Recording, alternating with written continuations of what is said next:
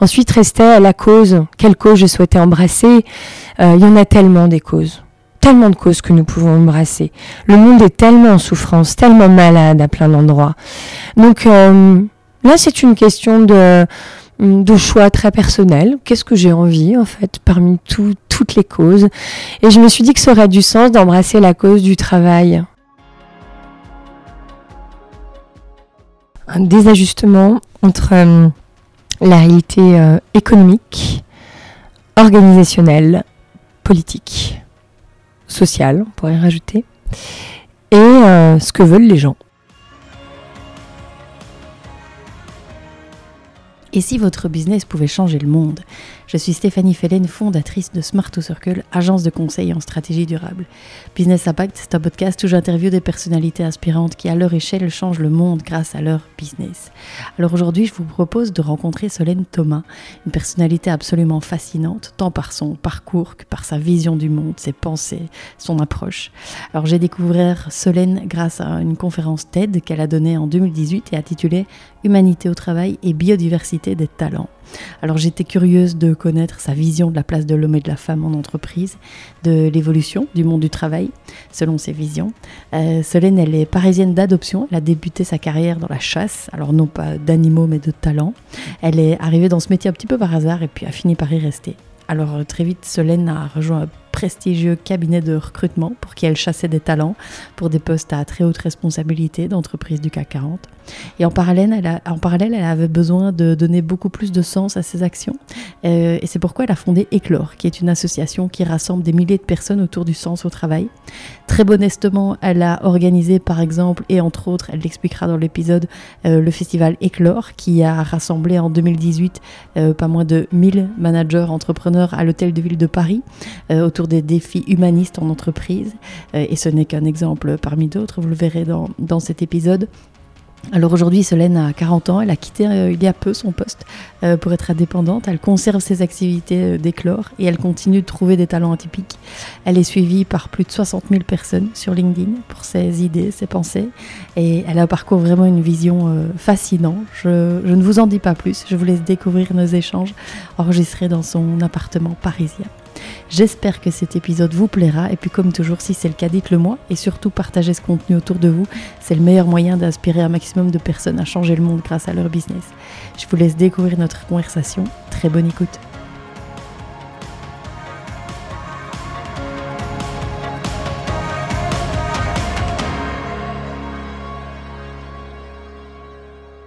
Solène, bonjour. Bonjour Stéphanie. Bienvenue dans le podcast Business Impact. Merci. Heureuse de te retrouver ce matin à Paris, dans ton appartement. Mmh, avec joie. Voilà. Euh, alors Céline, si ça te va, euh, je voudrais commencer euh, par te demander de te présenter. Mmh. Une question complexe parfois, mais... Volontiers. en court ou en long, c'est comme tu, comme tu préfères. Mmh. Écoute, je suis une femme de 40 ans, parisienne d'adoption. Je suis amoureuse de Paris. Euh, je viens d'une famille euh, d'instituteurs euh, artistes. J'ai grandi en, province, dans la région stéphanoise. Puis je suis arrivée à la capitale, comme on dit, pour, pour ma carrière. Et, et je suis tombée amoureuse de l'esprit de Paris, de sa vie culturelle, de ses rencontres, de sa biodiversité humaine. et donc depuis, depuis 20 ans maintenant, quasiment à Paris. Euh, je, m'épanouis pleinement, à la fois professionnellement, mais également à, travers une œuvre qui s'appelle Éclore, dont on va parler, et à travers laquelle euh, euh, je suis dans un, engagement assez total. donc je crois que ce qui me caractérise très fort, c'est ce que je fais avec Éclore, ce que je crée, ce que je tisse au quotidien. alors Solène, qu'est-ce qui t'a qu'est-ce qui t'a amené à monter à la capitale? Hmm. Hmm, je me souviens d'un passage de Balzac et du Père Goriot euh, qui dit à nous deux Paris. C'est Rastignac qui doit dire ça. À nous deux Paris. Euh, je crois que c'est euh, une envie d'ouvrir, d'ouvrir mon horizon des possibles, l'espace des possibles, des rencontres, la co-création. je me suis toujours sentie un peu étriquée plus jeune dans ma vie. dans des, des petites petites villes de province, j'avais j'avais soif d'aventure. Euh, et donc, on a tendance à aller regarder du côté des, des grandes capitales, quelles qu'elles soient, hein, qu'on soit à Paris, Bruxelles, Londres, que sais-je dans le monde, comme si la ville regorgeait de, de possibilités que n'offrent euh, pas les petites villes ou les campagnes. Mmh. Euh, tu as étudié à Paris? Non, j'étudie à Clermont-Ferrand et à- en partie à Vienne aussi en Autriche sur un Erasmus. Mais donc je n'étais pas parisienne du tout. Et qu'est-ce que tu as étudié? Euh, une école de commerce et une, je fais une fac de philo également. Ok. Euh, philo, commerce, euh, t'avais quoi en tête euh? Je me sentais pas à ma place en école de commerce Mhm. et je me sentais pas à ma place en université en philo. J'avais besoin des deux en fait. Il me manquait toujours un bout. Mhm. Je me souviens qu'à l'époque, euh, c'était un peu ridiculisé parfois. euh, et quand, quand j'étais à l'université de philo, on me disait ah oui c'est l'héroïne du capitalisme. Alors je me sentais pas du tout euh, fervente suppo- supportrice de, de- du capitalisme. Mais euh, besoin, euh, un besoin très tôt d'hybrider. J'ai toujours hybridé. En fait, j'ai toujours eu euh, euh, des chemins complémentaires qui pouvaient sembler paradoxaux. euh, contradictoires, opposés, euh, et moi je me nourris euh, fermement des opposés. Je trouve qu'ils sont, ils portent un, un ferment actif pour euh, mon accomplissement et ce que je fais. ouais. Donc la tension que ça crée, Mhm. euh, pour moi, est sacrée. Ça, T'es assez visionnaire finalement parce qu'aujourd'hui, euh, c'est ce qu'on voit en entreprise aussi, le côté, euh, la, philosophie qu'on peut amener en entreprise. Oui, la raison euh, d'être. Tout ça, euh, alors de fait, euh, j'imagine qu'à ce moment-là, oui, on devait, on devait te dire, mon face Solène, euh, que, que- que Oui, ça fais-tu part. Après, j'observe aussi que beaucoup de profils euh, un peu atypiques ou neuroatypiques euh, s'expriment dans, dans des, en, en hybridant des mondes. Donc, que ce soit économie et philo, ou euh, physique et, euh, et sport, ou euh, que sais-je, en fait. je crois quand on a un, un- une forme de, ouais, de, cer- de cerveau multipotentiel, enfin, je sais pas, on parle de, peu importe, Mhm. d'une sensibilité particulière, on, on se, on se nourrit d'expériences très hétérogènes et c'est un, c'est un marqueur que je vois chez, chez pas mal de monde, Mhm. en fait. Euh, quand tu étais enfant, tu rêvais de faire quel métier? Euh, quand j'étais euh, enfant, autour de 8-9 ans, euh, je rêvais de sauver les, les enfants du monde, de la famine. Je me souviens qu'on parlait beaucoup d'Éthiopie, il y a eu cette famine en Éthiopie. Donc, j'avais Oui. créé une chanson pour les enfants du monde. Donc, je voulais, voilà, c'était pas un métier, mais héroïne, euh, sau- sau- sauveuse du, du monde. Et puis, euh, adolescente, autour de 15 ans, euh, j'avais une, grande sœur qui m'inspirait beaucoup, euh, qui était dans le monde de, la mode et j'avais envie d'être styliste, hein, de, capter l'esprit d'une époque par, euh, un style, du design, des motifs, une, ligne de vêtements. Et puis, et puis, je suis tombée amoureuse en, en terminale de la philosophie. Et, euh, et puis je suis partie en classe prépa parce que les classes prépa en France offrent vraiment un spectre très large de, de disciplines. Voilà un petit peu mes, quelques rêves Mhm. d'enfance. Alors du coup, tu euh, donc commerce philo, euh, c'était quoi ton parcours pro jusqu'à aujourd'hui? Écoute, mon parcours pro, il est extrêmement simple. Quand j'ai terminé mon école de commerce en France, à, à Clermont-Ferrand, euh, je ne savais pas quoi faire dans le monde du travail. Je ne me projetais pas. J'avais fait un, un stage de un stage de fin d'études en marketing international chez Renault Trucks, les camions. Et à l'époque, je me souviens que j'étudiais aussi les présocratiques en fac de philo. Et euh, j'arrivais pas à réconcilier mes mondes, quoi. Je, je, et je, pleurais tous les, tous les soirs quand je rentrais de mon stage. Je me disais, mais je me vois tellement pas avec ces collègues autour de la machine à café demain. Co- Comment je vais survivre à ça? Et un prof m'avait euh, guidé, un prof euh, d'anthropologie m'avait guidé vers euh, les métiers du conseil, en me disant, ben, dans les métiers du conseil, tu vas avoir une, vraiment une, palette large de, clients, de secteurs, de problématiques. Puis tu une diversité de métiers de conseil, strat, orga, RH, voilà. Donc euh, c'est ce désir de ne pas m'enfermer qui m'a orienté vers le, métier du conseil et euh, j'ai embrassé euh, le métier du conseil en recrutement de dirigeants totalement par hasard, par des jeux de rencontres comme souvent. Voilà, on ne rêve pas d'être chasseur de tête. D'ailleurs, c'est une rencontre qui m'a donné envie de rejoindre le cabinet, mais le premier jour, je, je rentrée dans cette boîte, je, découvrais le métier, je savais pas trop ce que ça voulait dire en fait. Hein. Donc euh, vraiment des, jeux de rencontres. Et puis euh, et puis j'ai fait carrière. Enfin, je suis restée dans ce métier. Ça fait 18 ans maintenant. un premier première structure où je, suis rapidement devenue consultante et et puis j'ai été chassée par un chasseur, un chasseur sachant chasser, c'est se laisser chasser. Voilà. Donc je me suis laissée chasser. Et pour tout dire, c'était par un, un, grand monsieur de la chasse de tête qui a créé un cabinet important avec 200 euh, consultants de par le monde.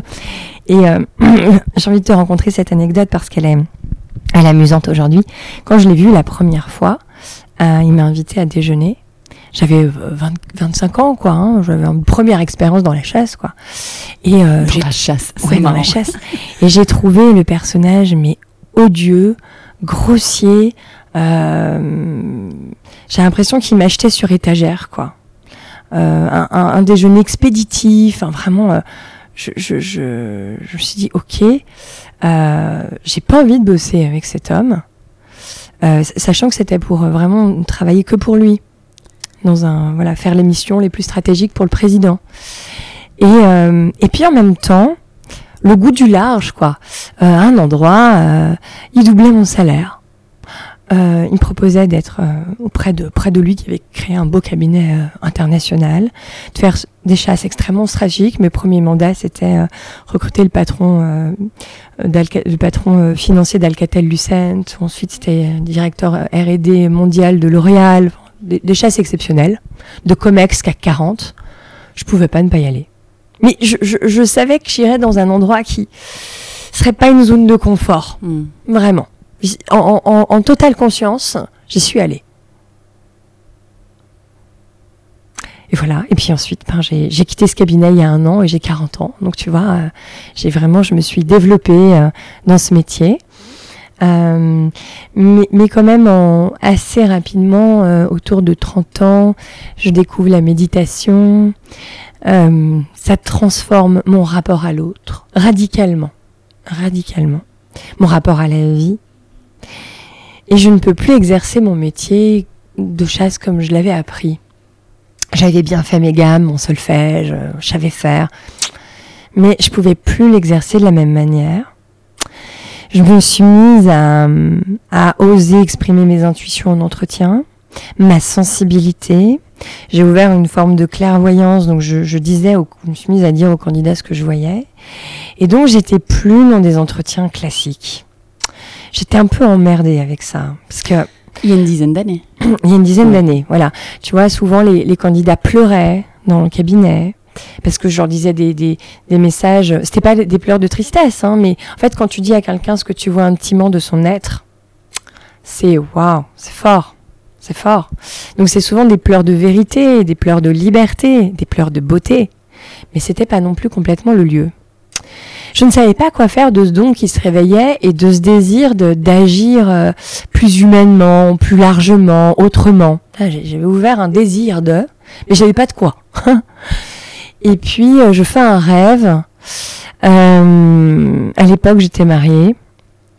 je, me, je me, souviens, je me réveille un dimanche matin et je dis à mon ex-compagnon, euh, faut que je parte en Inde. J'ai un appel.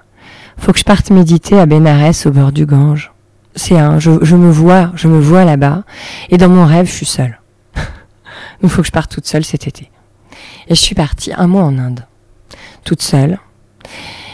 Et là, euh, c'était un voyage. Euh, je sors un peu de ta question pro, mais en fait, c'est tout est tellement. Tout est lié. Ok. Euh, ce voyage, j'ai expérimenté l'errance en fait, une vraie errance existentielle. Je m'étais ouverte à une forme de spiritualité. Je ne savais pas pleinement quelle fonction habiter dans la société pour euh, à la fois incarner ma spiritualité, déployer pleinement mes talents et ma sensibilité et être utile au monde. Et donc je pars en Inde et, je, suis en errance. Je, me perds, euh, je suis seule. Je pensais retrouver quand même une, une, fille que je connaissais un petit peu à Delhi pour euh, m'héberger la première nuit. Pas du tout, elle peut pas. Euh, je suis un peu en mode bobo parisienne, donc je pars avec pas grand chose et en me disant je vais être un peu à la route. Et en fait, intérieurement, c'est très dur Je, je pars à, à Bénarès, qui est le haut lieu du pèlerinage en Inde du Nord. Euh, c'est pas le moment d'aller à Bénarès. Euh, on est en pleine euh, mousson au mois d'août.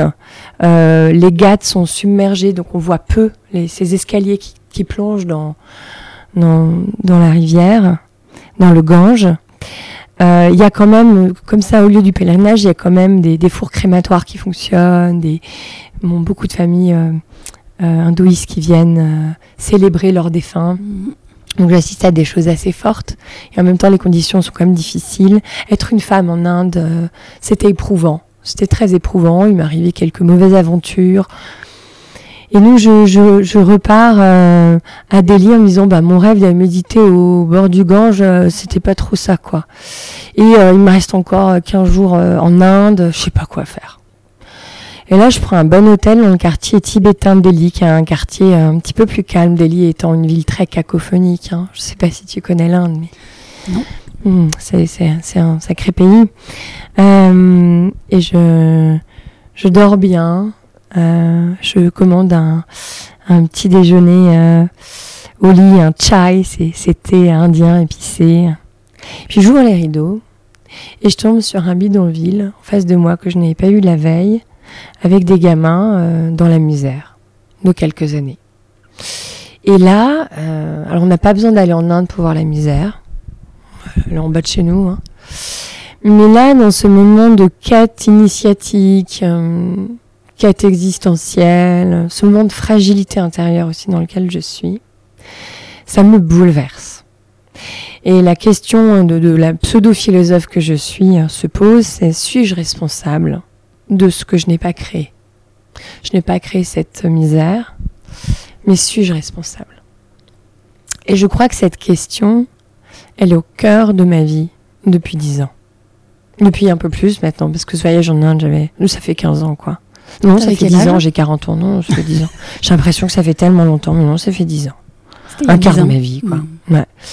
Et, hum, je, et je rentre avec ce, ce- ce bouleversement intérieur et, euh, et mon désir s'est transformé en volonté.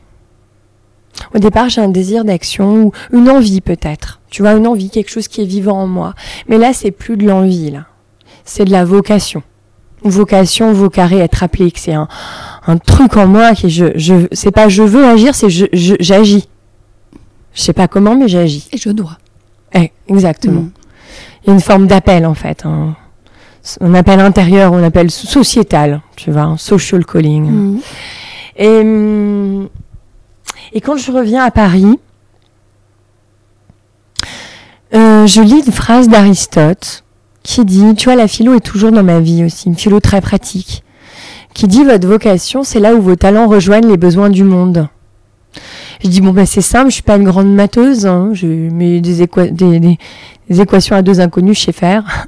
Euh, talents, quels sont mes talents? Quels sont les besoins du monde? Faut que je réponde à ces deux questions. Et mes talents, moi, j'y ai répondu, j'ai questionné autour de moi, j'ai fait des évaluations, j'ai lu des bouquins. Mes talents, c'est recruter, c'est mon métier. Je recrute bien, j'aime ce métier. Euh, c'est révéler, c'est mon don spirituel qui s'est donné à, moi. Euh, je, je, je sais révéler, je, je capte ce qui se joue dans l'inconscient des personnes, des situations, d'une époque, je ressens. Je, c'est, je sais pas si c'est de la vision ou de la stratégie ou tout simplement une clairvoyance, tu vois. Mais je, je, je peux révéler et c'est aussi pour ça que souvent les entretiens euh, euh, sont bouleversants pour euh, les candidats ou les personnes que je rencontre comme pour moi. C'est qu'il y a un endroit de la maïotique, il y a quelque chose qui se révèle, quelque chose qui se donne à voir. Et puis mon troisième verbe, c'est inspirer. Euh, c'est très très lié aussi à, à cet alignement, enfin cet, cet alignement euh, intérieur que je travaille et cette dimension spirituelle. Euh, mais quand je me sens connectée à mon être profond, euh, je me réveille le matin euh, tôt et, euh, et je médite et, et je ressens, je vibre et, et mes mots peuvent inspirer. Et j'ai pris la parole euh, il y a un certain nombre d'années maintenant sur les réseaux, notamment LinkedIn, à partir de cet espace intérieur, cette assise intérieure. Donc ça, c'était mes verbes. Ensuite restait la cause. Quelle cause je souhaitais embrasser? Euh, Il y en a tellement des causes. tellement de causes que nous pouvons embrasser. Le monde est tellement en souffrance, tellement malade à plein d'endroits. Donc euh, là, c'est une question de, de choix très personnel. Qu'est-ce que j'ai envie, en fait, parmi toutes les causes? Et je me suis dit que ça aurait du sens d'embrasser la cause du travail parce que euh, j'ai des compétences, je, connais euh, bien le monde des entreprises, du CAC 40, des, des, des, des ETI, PMI, start-up, des institutions. Je connais le monde des boîtes et globalement du travail. Euh, je recrute des, des, grands dirigeants qui peuvent euh, avoir un impact dans le monde du travail, donc c'est aussi un endroit où je peux influencer. Euh, et puis surtout, j'observais et j'observe plus encore aujourd'hui le dysfonctionnement de notre monde du travail. Les gens ne veulent plus travailler comme travaillaient nos parents. Euh, donc je décide, voilà, en grande conscience, d'embrasser la cause du travail. Comment créer des conditions du travail dignes? Comment créer des entreprises qui permettent la croissance des personnes, qui créent une vraie valeur sociale, environnementale, sociétale? Bon, les sujets sont multiples autour du travail, mais c'est le travail que je décide d'embrasser pleinement, en tout cas la transformation du monde du travail. Et tu vois, il y a un acte en, moi qui est euh, inaugural. Et là, on est en, en 2013 et euh, je décide. Vraiment, c'est un, c'est une décision. Hein. Je décide de participer à une transformation du monde du travail. Mais alors après, comment on fait? Alors au départ, ça s'appelle pas éclore, ça s'appelle Happy Job. Et je me dis, bon, la chaise de tête a quand même ses limites, mon impact est limité, j'ai envie de plus d'impact. Déjà, on est sur les questions de l'impact hein, il, y, a, un certain nombre d'années. Et je, et je me dis, je vais peut-être monter une start-up. Tu vois? Un peu ce mythe de l'entrepreneur startup nation, tu vois. Et puis je, me mets à faire plein de confs, monter, être entrepreneur de sa vie, monter une start-up, croître. Je m'achète un Mac, euh, voilà, un Mac, super, j'ai mon Mac, j'ai tous les codes de la start-upeuse. En plus, je suis jeune, j'ai tous les codes, c'est super. Je suis jeune, je suis blanche, euh, je suis femme, c'est les codes. Hein. Euh, être un homme, ça aurait été mieux encore, mais j'ai quand même bien les codes. Et puis je rassemble des personnes, ça, ça, ça va s'appeler Happy Job. en fait, je, je me fais aider d'un stagiaire philosophe. J'ai toujours été active aussi dans un master euh, qui s'appelle ETIRES, un master de philosophie pratique à la Sorbonne, qui est un master très innovant, euh, que j'ai rejoint grâce à Sébastien Descours, son, son initiateur. Et, euh, et, donc je prends un stagiaire de ce master pour m'aider à réfléchir à ce que voilà comment on transforme le monde du travail.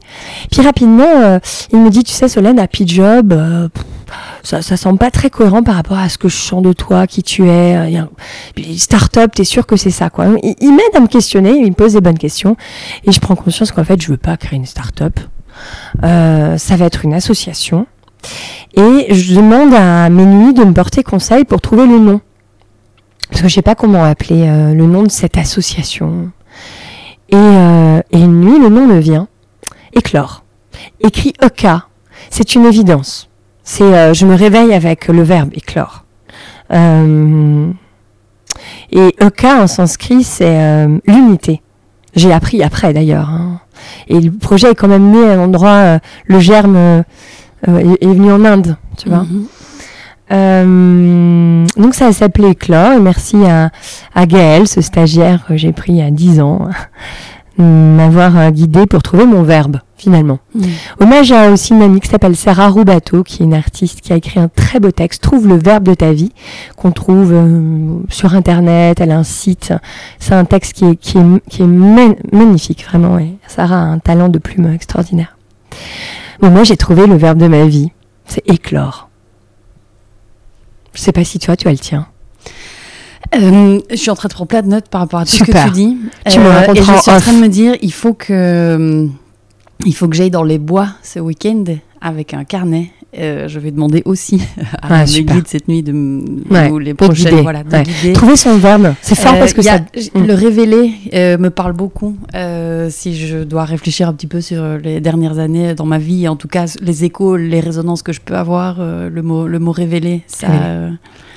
Voilà, mais, mais je peux pas te répondre. Ça, euh, ça, ça me touche beaucoup tout ce que tu dis. Je pense que ça va résonner aussi euh, pour nos auditeurs, nos auditrices. Mais euh, ouais, Mm.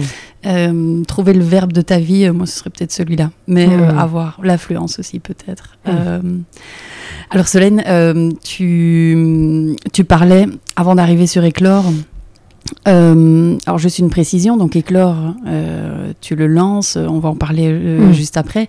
Euh, du coup, tu ne quittes pas ton job?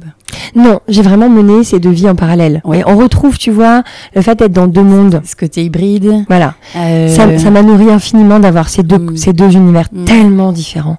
Des, des fois, j'avais l'impression d'être euh, schizophrène. Alors, je- je- on m'a dit qu'il fallait pas que j'utilise ce mot parce que c'est une maladie et que euh, voilà, faut pas travestir, mais d'être euh, d'être coupé en deux.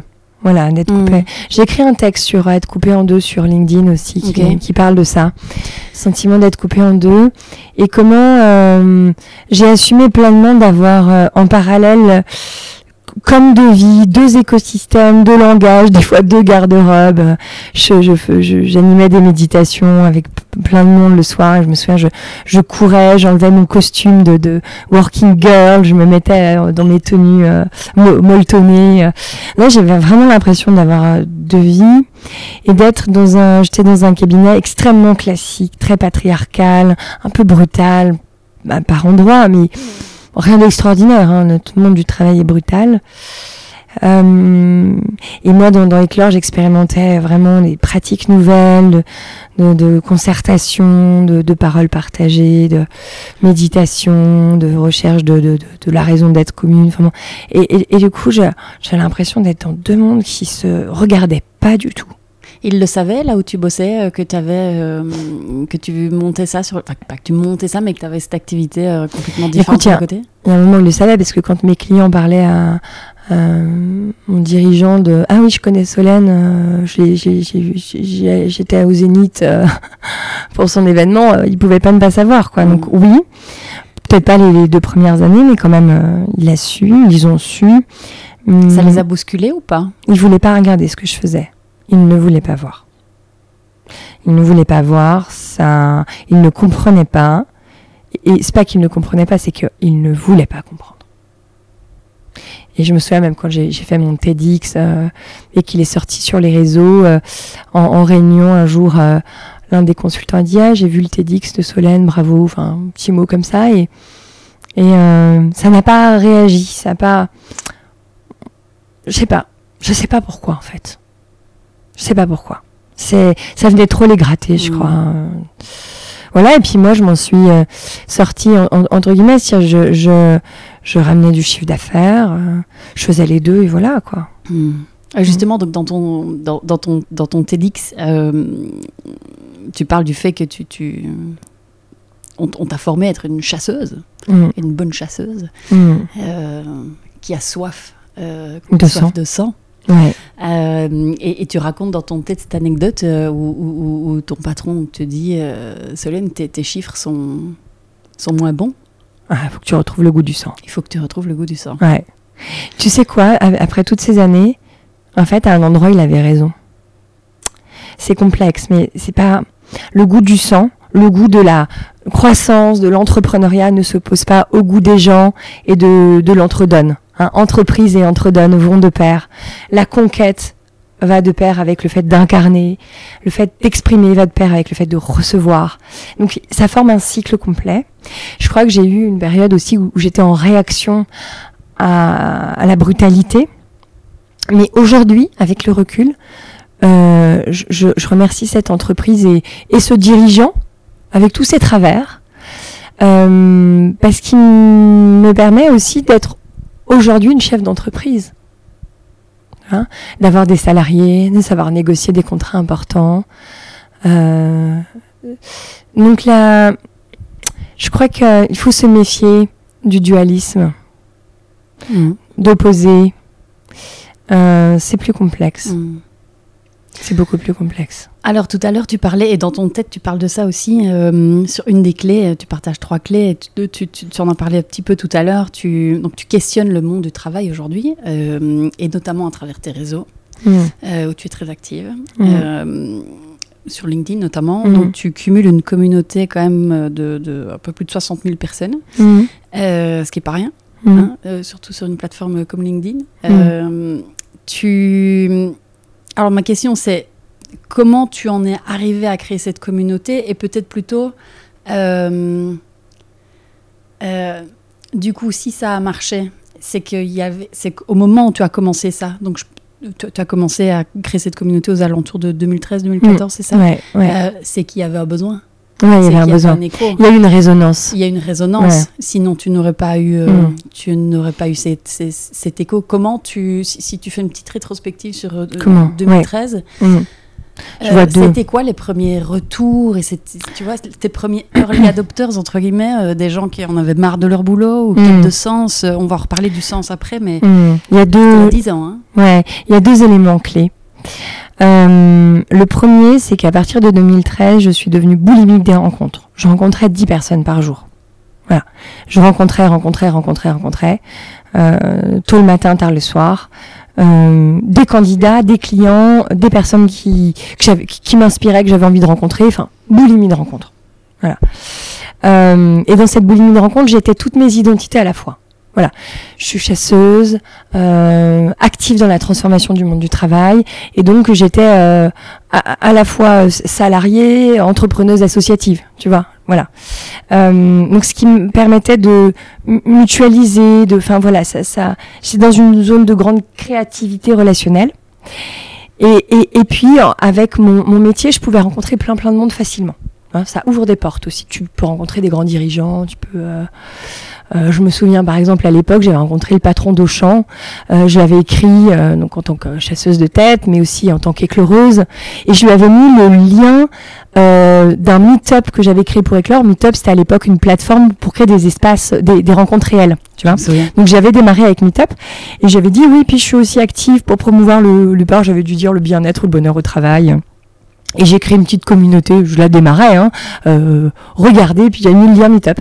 Et en fait, sur le lien Meetup, je mettais euh, mon adresse, mes codes de porte, euh, venez euh, les mardis soirs méditer avec moi et parler du monde du travail. Et il m'avait répondu, euh, ça l'avait fait marrer euh, ce côté très candide et très frais, et donc il m'avait, euh, il m'avait reçu, tu vois. Donc, il y avait une boulimie de rencontres avec une vraie fraîcheur, une vraie audace, qui, qui correspond aussi à ma personnalité. Euh, et puis souvent, les rencontres étaient impactantes pour moi, mais aussi pour les personnes que je rencontrais. Donc euh, les personnes avaient, on avait envie de rester en lien. Donc on se connectait sur LinkedIn, tu vois. Ou elles venaient aux, ateliers que je commençais à animer avec Éclore. Et puis autre chose aussi euh, qui a été euh, qui a été clé. Euh, c'est un événement qui s'est produit dans mon cabinet de recrutement. Euh, ce matin-là, j'ai rencontré trois candidats différents qui m'ont parlé de- de- du malaise au travail. Les trois avaient un point commun, ils étaient brillants, au potentiel, euh, une vraie envie d'être utile au monde. Et les trois ne se retrouvaient pas dans le monde du travail. Le premier, je me souviens même exactement de sa boîte, etc. Mais bon, c'est pas le sujet là. Mais c'était, vraiment, c'est comme si je vivais encore cette matinée. Le premier était un haut potentiel d'un d'un très grand groupe euh, du CAC, euh, promis à un très très bel avenir. Euh, et euh, il cherche à quitter cette entreprise alors que tout réussit parce, parce que l'entreprise ne donne pas les moyens humains de, ses ambitions. Il y a un, manque d'équipe, de, personnes. Il me dit, moi, je, je peux pas, en fait. Je, ne peux pas réussir. Et, si- et réussir, ça impliquerait de faire mal. Donc, je ne veux pas. Donc, je pars. Deuxième candidate, euh, elle était euh, membre d'un COMEX, d'un- d'une très belle agence euh, de communication. Elle portait les sujets euh, du digital. Elle me disait, je suis qu'avec euh, des hommes euh, blancs, seniors, qui ne connaissent rien à la transformation du monde, au sujet du digital, qui est pas juste un nouvel outil, qui transforme le monde. Il n'y a aucune vision. Aucune vision. Ils sont à côté du réel. Ils, ils n'ont pas conscience de la société qui bouge. Il faut que je parte. Et troisième euh, candidat, euh, c'était une candidate, euh, c'était pas vraiment une candidate, c'était une collaboratrice que j'adorais, qui vient me voir en pleurs en me disant Solène, je quitte le cabinet, je, euh, je n'en peux plus du harcèlement. Une consultante pratiquait le harcèlement, c'était connu, elle, elle en souffrait, et donc elle partait. Et là, il est à peu près midi, j'ai vu mes trois candidats, Et je suis en colère. Je suis très très en colère. D'abord contre ma boîte, hein, pour tout dire. Maintenant, je peux le dire, j'y suis plus. Mm. Euh, c'est pas acceptable en fait de maltraiter des collaborateurs. C'est pas ok quoi. Donc, quand elle sort de mon bureau, je me lève, je me dis je vais aller voir le DG. Je fais trois pas et je m'arrête. Je dis ça ne sert à rien que j'aille voir le DG. De toute façon, euh, on en a parlé mille fois. Enfin, en fait, il s'en fout. Donc, euh, puis la consultante qui maltraite rapporte un million d'euros de business. Donc, euh, à partir de là, la messe est dite quoi. On va pas la virer. Je me rassois et là, je suis dépitée. Je suis plus en colère, je suis dépitée. Je, je me sens impuissante. Hein, Ça rejoint l'impuissance première que je te décrivais en Inde. Tu Mhm. sais, hein, face au monde, là, qu'est-ce que je peux faire? Et là, je suis face à mon ordinateur et j'ai LinkedIn qui est ouvert. L'application LinkedIn. Je me dis, je vais écrire un post. C'est en fait, euh, c'est la seule issue. Faut que j'écrive. Euh, Il y a encore une fois un appel à, à porter ma voix. Euh, comme je suis quand même un peu vive, un peu, un peu émotionnellement remuée, euh, je, je tente un truc, ça marche pas, euh, je pars me promener, et quand je reviens à 14h, j'écris mon post. Et mon post, il est clair, il est simple, il est factuel, il dit les choses, il dit ce que je vois, en fait. Il dit ce que je vois de ma petite tour d'observation qui est euh, mon cabinet, quoi. Et là, euh, ce post, il, il buzz, il a 40 000 likes. Voilà. Il- J'avais pas spécialement une communauté à, à ce moment-là, tu vois. Tu te souviens de ce que tu disais?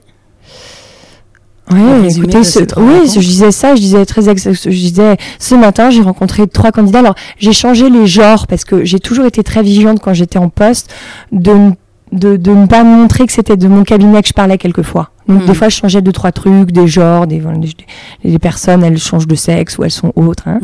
Et donc je devais dire, ce matin j'ai rencontré trois candidats. Euh, le premier est un au, au potentiel, euh, il quitte sa boîte parce qu'il manque de moyens humains. Euh, la seconde est, euh, peut-être que j'ai dit le second, là, le second est euh, au CODIR, au COMEX, une boîte de, une boîte de conseil. Euh, elle, euh, euh, elle sent qu'il y a un écart entre, euh, enfin, le- les dirigeants n'ont pas la vision de ce qui se passe, euh, ils sont déracinés, déconnectés. Et la troisième est harcelée au travail, elle part. Euh, mais c'est quoi le management, quoi? Enfin, bah, quand est-ce qu'on remet en cause un peu nos pratiques de management, tu vois? Enfin, un truc tout simple, très factuel, pof, pof, pof. Je viens de le vivre, quoi. Mais je le dis d'un endroit où, euh, d'abord, je l'ai vécu. Ensuite, j'ai de l'émotion. Je l'ai canalisé. Euh, j'ai médité entre temps. J'utilise la communication non violente. J'utilise aussi un- une pratique européenne qui s'appelle facile à lire et à écrire, qui est une pratique pour rendre accessible ce qu'on écrit, notamment aux personnes déficientes intellectuellement. Mais j'ai appris à écrire avec ça pour euh, décomplexifier ma pensée, apprendre à voilà avoir des termes simples, euh, sujet, verbe, complément. Mhm. Donc j'ai vraiment appris toutes ces années à m'exprimer euh, plus simplement sur les réseaux. Ce qui était un travail, hein, parce que j'ai dû apprendre à désapprendre quoi. Euh, et, euh, et en fait, à partir de là, et voilà, la deuxième manière de, de développer ma communauté, c'est après le- le- la boulimie de rencontre, c'est prendre la parole sur les réseaux. Quand j'ai vu ce que ça avait créé, ben, j'ai commencé à prendre la parole tout le temps en fait. C'est-à-dire dès que je voyais quelque chose, dès que je vivais quelque chose personnellement, professionnellement, euh, que ce soit de la colère ou de la joie, hein, il y a des postes de gratitude, il y a des postes de, de tristesse, il y a plein de choses. Mais je, je prends toujours la parole parce qu'intérieurement, il y a quelque chose qui bouge. Et ça a trouvé écho. Vu, Et ça a trouvé écho. C'était combien t'as dit de réactions sur ce poste en question avec les trois c'est candidats plus de 40 000, enfin euh, ouais, 40 000, un truc comme C'est que ça a touché. Ça a touché, avait parce que ça parle de, no- de notre époque. Mhm. Et c'est là où tu vois le, le mot, euh, le verbe révélé. En fait, je, ce que, ce que j'ai écrit, tout le monde le sait, tout le monde le voit. hein. Donc j'ai rien inventé. Il y a, il y a pas de, il y a pas de stratégie dans tout ça. Je dis juste tout haut ce que tout le monde voit et ce que tout le monde pense tout bas. Par contre, il y a quelque chose que j'ai vraiment euh, conscientisé, c'est quand je vois un micro-phénomène se répéter deux, trois, quatre, cinq fois, si- signal faible de transformation de société, Mhm. ça parle de quelque chose, ça parle d'un phénomène plus grand. Et donc, euh, euh, j'étudie ça. Enfin, voilà, je, voilà. Donc, chaque, le rythme trinaire, notamment dans ma vie, est important. Euh, trois patrons qui me disent la même chose en une semaine. Euh, voilà, chaque fois que j'ai un rythme trinaire, en général, je fais un post. Hmm. Hmm. T'as aussi, j'imagine, des gens qui vont euh, commenter et pas du tout aller dans ton sens? Ouais, j'ai eu des grosses, de, de- enfin, de grosses épreuves. Ouais. Parce qu'à un moment, quand vraiment il y, a- il y avait beaucoup de, de- de commentaires, de, hum, de réactions, euh, j'ai eu six mois difficiles où j'ai été malmenée par les réseaux, Mhm. notamment par des, des trolls des, ou des avatars qui se créaient, euh, des personnes qui n'existaient pas. Et alors, je sais pas si elles se créaient contre moi, mais en tout cas, c'était des avatars et qui revenaient tout le temps sur mes posts. Et euh, ça me prenait beaucoup d'énergie. En fait, euh, au départ, je savais pas comment faire. Et ensuite, j'ai trouvé une règle. Quand l'esprit est mauvais, je dégomme l'autre. Voilà. Je jouais au LinkedIn Crush les soirs, mais ça m'a pris du temps. hein. Pendant des mois, euh, je passais euh, peut-être 30 minutes juste à faire LinkedIn Crush tous les soirs. Euh, je les, enfin voilà, je, je les, je leur répondais avec les mêmes armes qu'eux, quoi. Mhm. Euh, C'est-à-dire que la, la scène confrontation, j'adore. Enfin, je suis. Si on n'est pas d'accord avec moi, c'est super. Je j'ai pas la vérité, j'ai pas. Mais par contre, quand on le fait avec un esprit malsain, pour faire du mal, pour attaquer personnellement, ça, je suis pas d'accord. Mhm. Donc aujourd'hui, c'est vraiment une règle de conduite sur les réseaux, mais même dans ma vie. Quand il y a une personne qui est euh, malveillante, dont l'esprit est malsain, euh, je réponds. Je laisse jamais faire. C'était un bel apprentissage sur les réseaux. Hmm. Oui, ça doit pas être évident parce que je. je- donc, tu as cette faculté de, de, de, bah, de partager. Je, je- je pense qu'il faudrait que plus de personnes s'expriment euh, sur les réseaux. Euh, ce serait, C'est le cas quand même. hein. Je trouve que ça bougeait, non? Ça bouge, oui. Mm. Euh, et en même temps, moi, je, je constate autour de moi, enfin voilà, euh, pas mal de dirigeants, dirigeantes, euh, d'autres euh, qui, qui, qui ont des choses à dire, qui ne le disent pas, et j'ai envie de leur dire, oui, mais dis-le, partage-le, c'est- Mm. c'est trop dommage. Oui, Mm. mais non, mais tu sais, les réseaux, et puis les gens, ils vont commenter, et puis, tu sais, une espèce de peur. Mm. Toi, tu sembles être prête au combat, Ouais. et ça te va. Oui, en oui. fait. Mais ça peut être effrayant pour d'autres. Mm. Euh, moi, parfois, c'est mon cas. Je, je pense quelque chose. et Quand je suis à la maison avec mon mari, euh, je, je, je, je, je dis- je dis. euh, et je vais pas oser le faire sur les réseaux. Mm. Alors il y a plusieurs éléments. D'abord, euh, ma, ma fonction un peu hybride, chasseuse très libre dans son cabinet. Chasseuse. euh, en même temps, chasseuse. voilà, chasseuse. 18 ans de, cha- de chasse. Exactement. Donc, euh, ouais. Donc voilà, et puis éclore. euh, je, je suis pas dirigeante euh, d'une entreprise euh, à forte notoriété ou qui, qui a un endroit limite dans mes prises de parole. Tu vois ce que je veux dire? Oui. Si tu as des responsabilités importantes qui- et que tu es associé à une, une marque qui n'est pas la tienne, Mhm. tu peux pas t'exprimer de la même manière. Non. Tu vois? Donc déjà, reconnaître que euh, mes étiquettes sociales euh, facilitaient et facilitent. Mhm. Première chose. Deuxièmement, euh, là, je suis à un endroit où je suis dans mes talents. Vraiment. Poser des mots, exprimer, l'audace du verbe, confronter. Je confronte mes dirigeants, je confronte mes clients. Quand j'avais 7 ans, j'étais comme ça, quoi. Tu vois? Mhm. donc il y a une question de personnalité. Euh, ensuite, il y a aussi une manière de prendre la parole sur les réseaux sociaux. Moi, j'ai trouvé mes verbes, euh, notamment mes verbes narratifs. Je suggère à Sarah, qui écoutera notre podcast, de faire un texte sur le trouver son verbe narratif, à savoir comment on prend la parole. Mm. Euh, moi, il y a une énergie euh, d'affirmation, euh, en même temps qui ne cherche pas à opposer, mais à questionner. Donc, j'affirme en questionnant. Tu vois? Euh, Je dis pas la vérité, Oui. c'est ça. C'est ouais, ce que j'observe et mes observations sont nettes. Elles sont ciselées, quoi. C'est sans appel.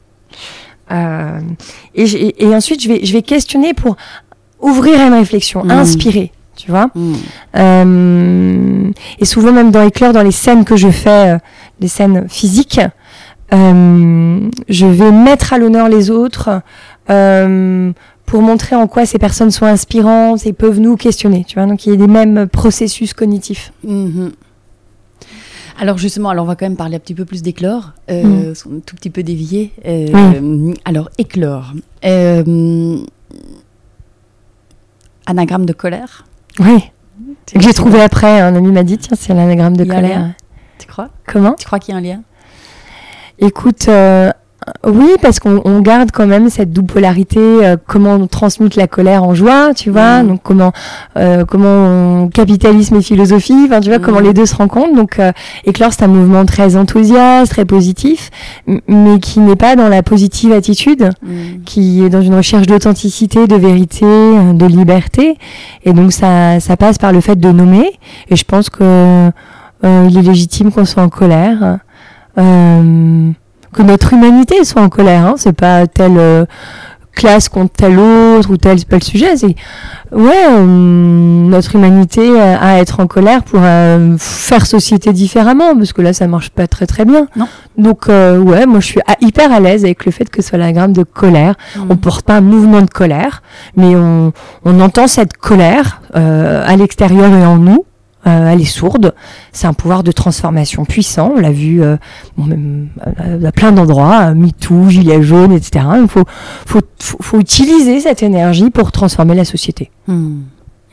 Alors, euh, est-ce que tu peux me refaire le, le, le début d'éclore? Donc, tu, ça commence par, et puis, donc ça commence par des petits, petites rencontres. Ouais. Comment ça se passe concrètement? Vous y faites quoi? Et puis euh, rapidement, euh, ça devient un mouvement beaucoup plus grand. Euh, Ouais. Concrètement, ça ressemble à quoi? Super, merci de ce, ce cadeau de revenir sur l'histoire d'Éclore. D'abord, partager une rencontre qui est fondamentale dans ce qu'est devenu Éclore. Euh, je rencontre Riyad Salem, qui est un, un grand monsieur du sport paralympique, mais aussi de la paix et de l'éducation à la citoyenneté. Euh, Riyad euh, organise des événements à impact. Moi, j'ai démarré Éclore et j'organise des petits ateliers euh, de bobos parisiens. dans ton salon Voilà, c'est ça, tout à fait. Euh, et, euh, et quand je, je parle de mon rêve à, à Riyad, mon rêve d'un monde du travail plus humain, c'est vaste, hein. Un monde du travail plus humain, on commence par quoi? Et euh, il, il est très à l'écoute de ce rêve. Et puis rapidement, il me dit concrètement, tu, tu vas faire quoi pour ton rêve? Je dis, bah écoute, pour l'instant, je fais des ateliers, mais euh, là, j'ai en tête de faire un hackathon pour des talents atypiques.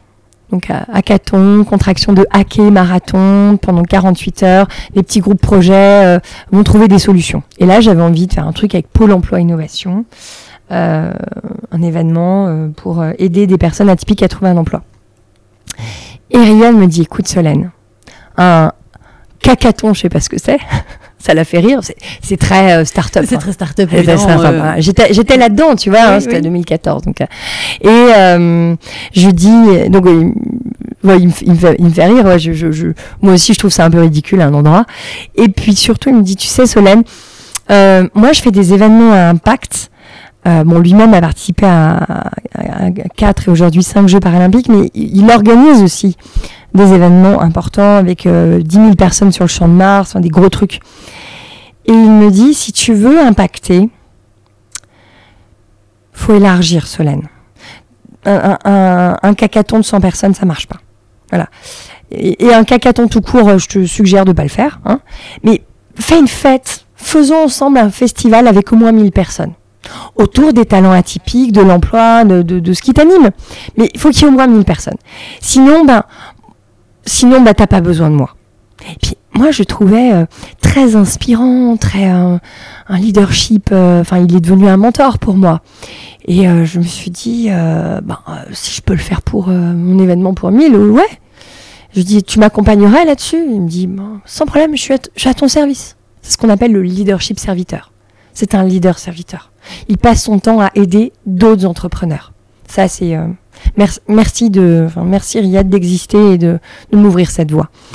Euh, donc, on crée le premier événement. Je vais te raconter un tout petit peu comment on l'a créé parce que tu as une asso avec euh, euh, pff, je sais pas, 200, euh, 200 pèlerins qui sont venus à tes ateliers et puis 10 euros sur le compte de l'asso. Tu veux faire un événement pour 1000 personnes. Comment tu fais? C'est une question qu'on peut se poser. Oui, parce que tes ateliers chez toi, c'était quoi? Une dizaine de personnes dans Ouais, ton voilà, salon qui de venaient, temps en temps, euh, et puis vous faisiez euh, de- Exactement, de petits- des petits Exactement, trucs on faisait des sympas, petits, on, on buvait le thé, on partageait sur euh, le travail, on philosophait, on Voilà. méditait. C'était gentil, quoi. Enfin, c'était chouette, hein. Ouais. Je dénigre pas, c'était gentil. Et puis, euh, bah moi, je, je, je pars en tête d'organiser cet événement important, sauf que je sais pas faire, quoi. Puis puis je sais même pas, je sais pas comment m'y prendre. Et euh, en, décembre 2015, Rian m'appelle, il me dit Solène, pour notre festival, euh, j'ai trouvé euh, le local. Ça sera le Grand Palais de Paris. et je, me dis, mais il est complètement fêlé, quoi. Le Grand Palais. Mais, mais, mais c'est vrai, quoi. Il, il sort d'un rendez-vous avec le régisseur du Grand Palais et il a négocié le Grand Palais. Donc il me dit, bah maintenant, on s'y met, quoi. Et c'est là où je rejoins mon meilleur allié, les réseaux sociaux j'écris un post sur Facebook en disant coucou les amis. Euh, je veux organiser avec Eclore un, festival important autour des, talents, de l'emploi. Ça sera à telle date, c'était le 1er mai 2016 au Grand Palais. Euh, c'est Walt Disney qui disait un rêve c'est euh, devient réel quand on a une date et il y a une citation un peu comme ça, mm. une, date et un et un lieu et le rêve devient réel. bref, date, lieu, on trouve une équation, tu vois, deux inconnus, date, lieu, j'ai la date, j'ai le lieu, et là on y va quoi. Et c'est combien de temps avant la date? Donc là, c'était 5 euh, mois. 5 mois. Mais on a décalé après, on a reporté parce que c'était trop court. Mais du coup, j'en un appel à bénévolat. Euh, j'ai plein d'amis qui disent Banco, on est là. Euh, on se retrouve un soir. Une heure avant qu'on se retrouve, je me dis mais comment je, je, enfin, je sais pas faire, je sais pas faire. J'appelle allô, allô mentor, comment je fais? Et il me dit écoute, c'est quoi tes talents Tu, sais quoi tes talents, Solène Et je dis ben recruter, inspirer. À l'époque, je, je dois lui dire méditer et inspirer et rêver. Je, me souviens, je dis méditer et rêver. Et puis bah écoute, tu les fais méditer, tu les fais rêver, tu vas voir, ça va marcher. Euh, mes amis arrivent, donc on est quand même 40, euh, même 80, 2 fois 40, hein. on est un, certain nombre.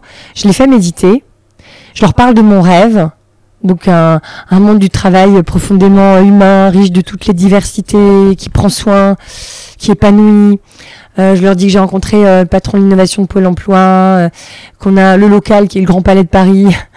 ouais, je les embarque dans, dans, mon rêve, quoi. j'ai une autre citation qui me vient, mais un rêve seul est un rêve, un rêve à plusieurs est un début de réalité. On prête cette citation à plein d'auteurs différents, du coup je sais pas qui l'a dit, mais je me l'approprie. Et du coup on le fait cet événement, et on n'est pas 1000, on est 1500 personnes. Et finalement, ce sera pas le Grand Palais, ce sera la Villette, ce qui est aussi très chouette. Euh, et c'est notre premier, premier événement Impact. 1500 personnes. 1500 personnes. Je sais pas comment on a fait. Vraiment. Enfin, si, moi, ce que j'ai fait, c'est que j'ai fait méditer et j'ai fait rêver. Voilà. Mais même euh, Pôle emploi, hein, les conseillers Pôle emploi qui sont venus au festival, on a eu une, une matinée de préparation, je les ai fait méditer et je les ai fait rêver. Tous ceux que je voyais, je les faisais méditer et je les faisais rêver. Mais, vraiment, hein, euh, j'ai fait méditer des milliers de personnes, Stéphanie. C'est incroyable. C'était, euh, j'avais boulimie de rencontres et de méditation. Hmm. Je pensais à l'époque que si tu n'avais pas médité avant 30 ans, tu avais loupé ta vie. Ça, c'est comme les Rolex, hein, méditation. J'étais une ayatollah de la méditation. Et, donc, euh, un endroit, ça marche parce que j'avais découvert la pratique Vipassana, qui est une pratique qui permet vraiment d'intégrer la, la, méditation dans, profondément à ces dix jours de méditation dans le silence total. Donc c'est intensif. Et ce que, ce que ça m'a appris, ça m'a appris à, à contacter non pas mes désirs d'ego, mais mes désirs d'être. Donc quand je parle de rêve, c'est c'est pas juste comme ça quoi. C'est un, un, quelque chose que je vais contacter en moi, de profond, que je vois, c'est une forme de, ça rejoint aussi la clairvoyance. Hein, c'est, je vois vraiment et euh, et ces événements, je les, je les ressens, je les vibre. Ils sont déjà là en fait. Ils mmh. sont déjà là. Tu vois. Tu vois quand une autre anecdote intéressante sur le chemin, le Grand Palais, euh, finalement, ça coûte 50 000 euros. On, l'a, mais ça coûte 50 000 euros. Je dis, bah, merci Riyad, quoi. Hein, génial le cadeau, hein, vive le, Grand Palais, quoi. Donc, euh, du coup, on peut plus être au Grand Palais, sauf qu'on a mis en marche la machine. Tu vois, tout le monde est prêt, euh, on a un programme, mm. c'est plus au Grand Palais. Et euh, donc c'est trois mois avant l'événement, et on n'a plus de local, et on n'a pas d'argent.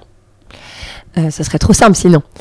je dis local, mais en fait c'est lieu, parce que local, ça fait, c'est marrant de dire local. Pour 1500 personnes. un, petit local, un petit local, un petit local, un petit salon.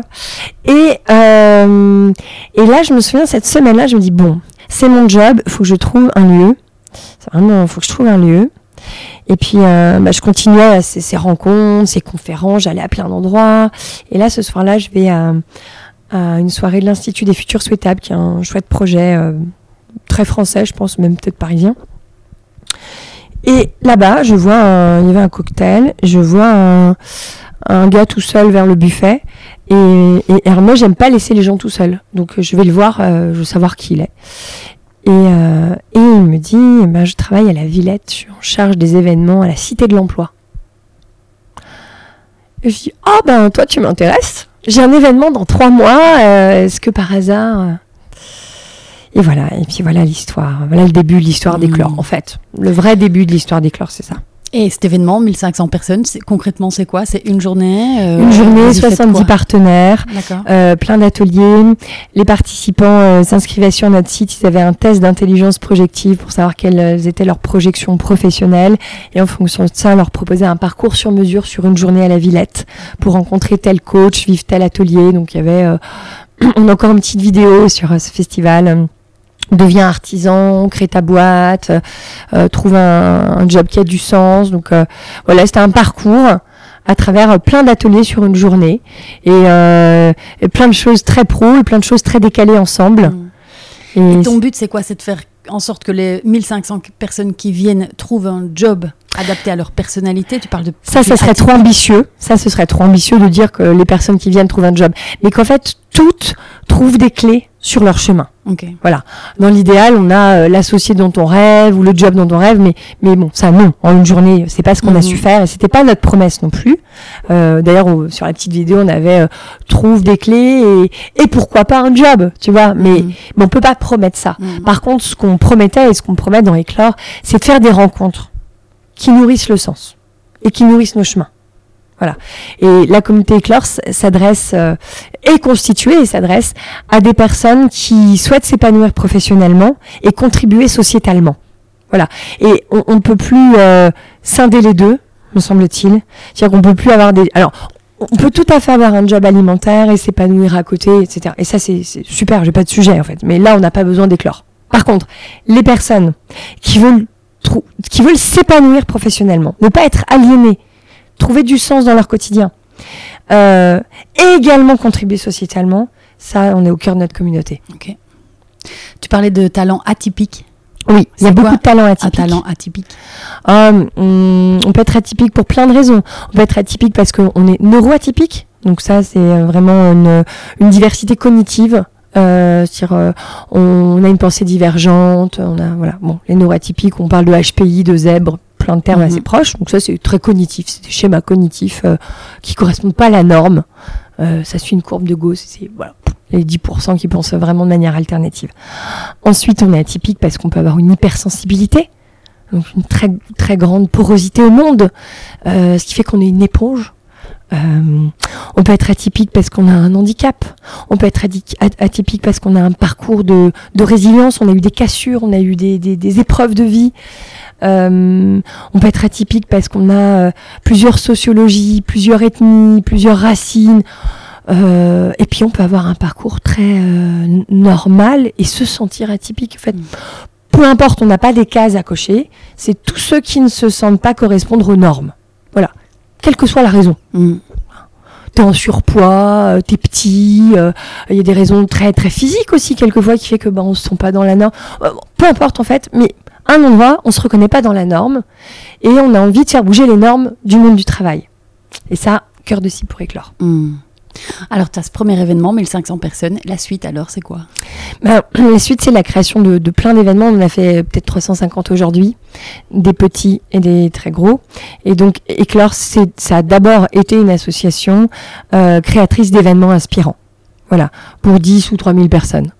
Euh, et on s'est créé comme ça, on a constitué notre communauté comme ça. Donc jusqu'à euh, récemment, Éclore était une communauté euh, joviale, inspirante, qui se retrouvait à travers des, des petits ou grands rendez-vous. Juste envie de te partager euh, comme quelques rendez-vous importants qui ont été les nôtres. Euh, suite à ce premier festival, c'est juste, tu me dis, tu veux que j'en parle de ces événements Ah, bien sûr, ah, bien Ouais. sûr. N'hésite Ah, pas oui, parce que oui, je, peux être Si, si, si. bavarde. hein. Je t'en prie, on est là Après pour ça. ce premier événement à la, à la Villette, moi j'étais éreintée. Euh, et j'ai euh, j'ai passé une semaine au lit. Et euh, dans cette semaine d'alitement, j'ai aussi médité. Et là, j'ai vu des femmes qui prenaient la parole, des amies en fait à moi, qui prenaient la parole sur une scène. Et je me suis dit, ah, j'organiserais bien euh, une scène de femmes dans un petit cabaret parisien sans prétention, un truc qui ne demande pas de travail, quoi, parce que organiser un festival important, c'est du taf. Juste, c'est venu dans une méditation. Et trois jours après, je rencontre un directeur d'un théâtre. Tu vois, les rencontres toujours. Je dis, ah, voilà, j'aimerais bien organiser une scène de femmes. Euh, tu me prêterais pas ton théâtre? Il me dit, bah, pas de souci. Euh, tant que tu organises ça, on fait ça dans trois mois. Bah, on est en mars, 8 mars, journée des droits des femmes.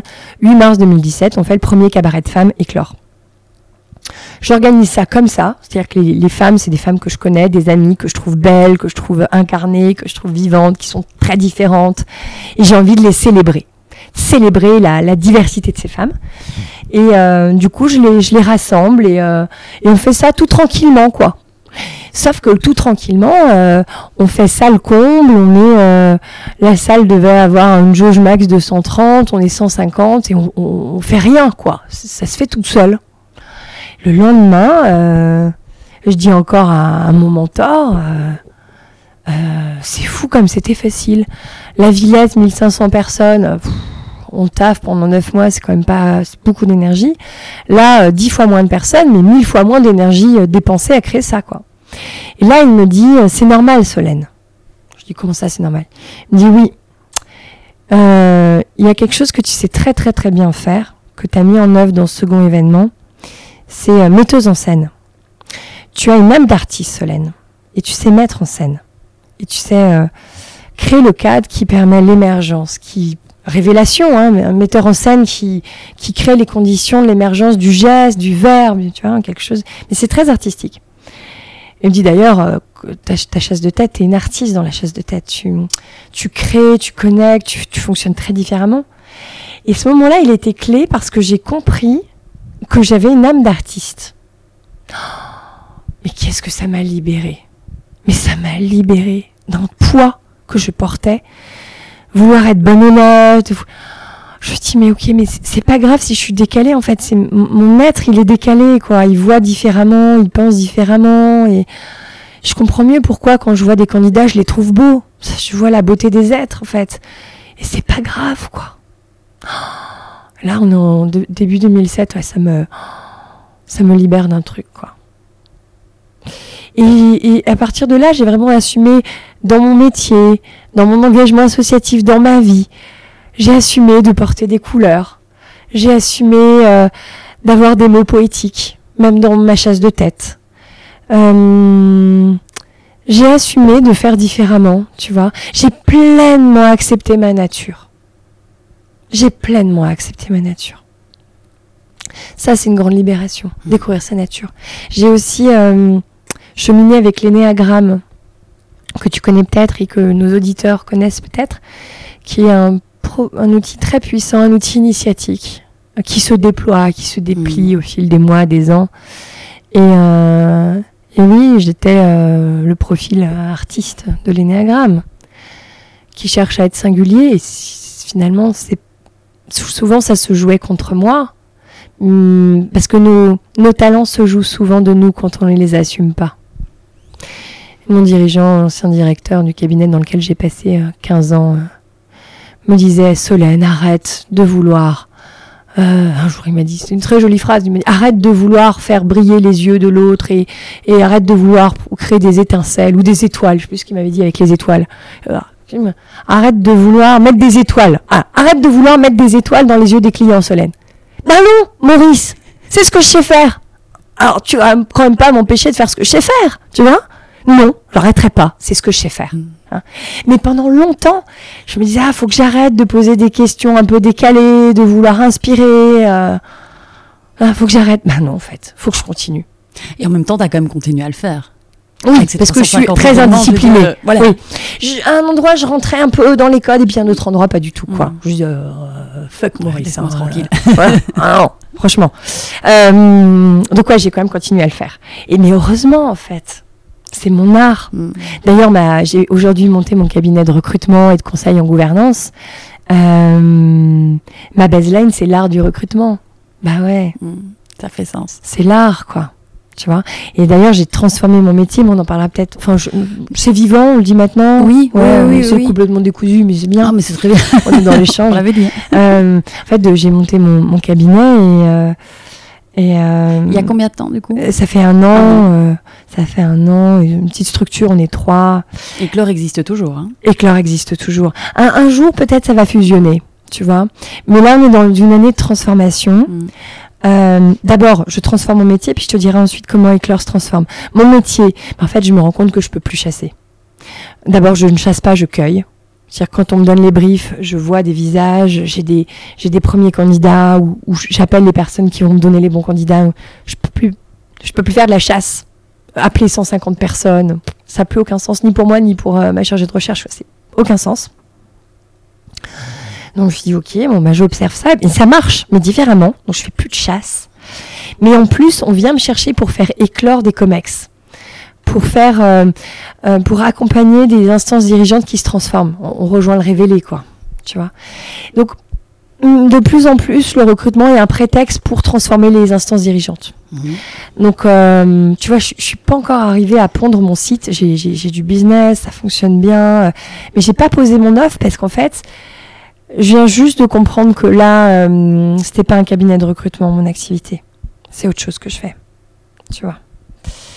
Euh, voilà, c'est passionnant. Enfin, je vis des expériences de, de transfo euh, dingues. Peut-être que voilà, par rapport à ce que tu fais aussi, on pourra en parler. Mhm. Euh, et puis Éclore, euh, Éclore se transforme parce que jusqu'à présent c'était une communauté qui se rassemblait autour d'événements inspirants et de la sens, du sens du monde du travail.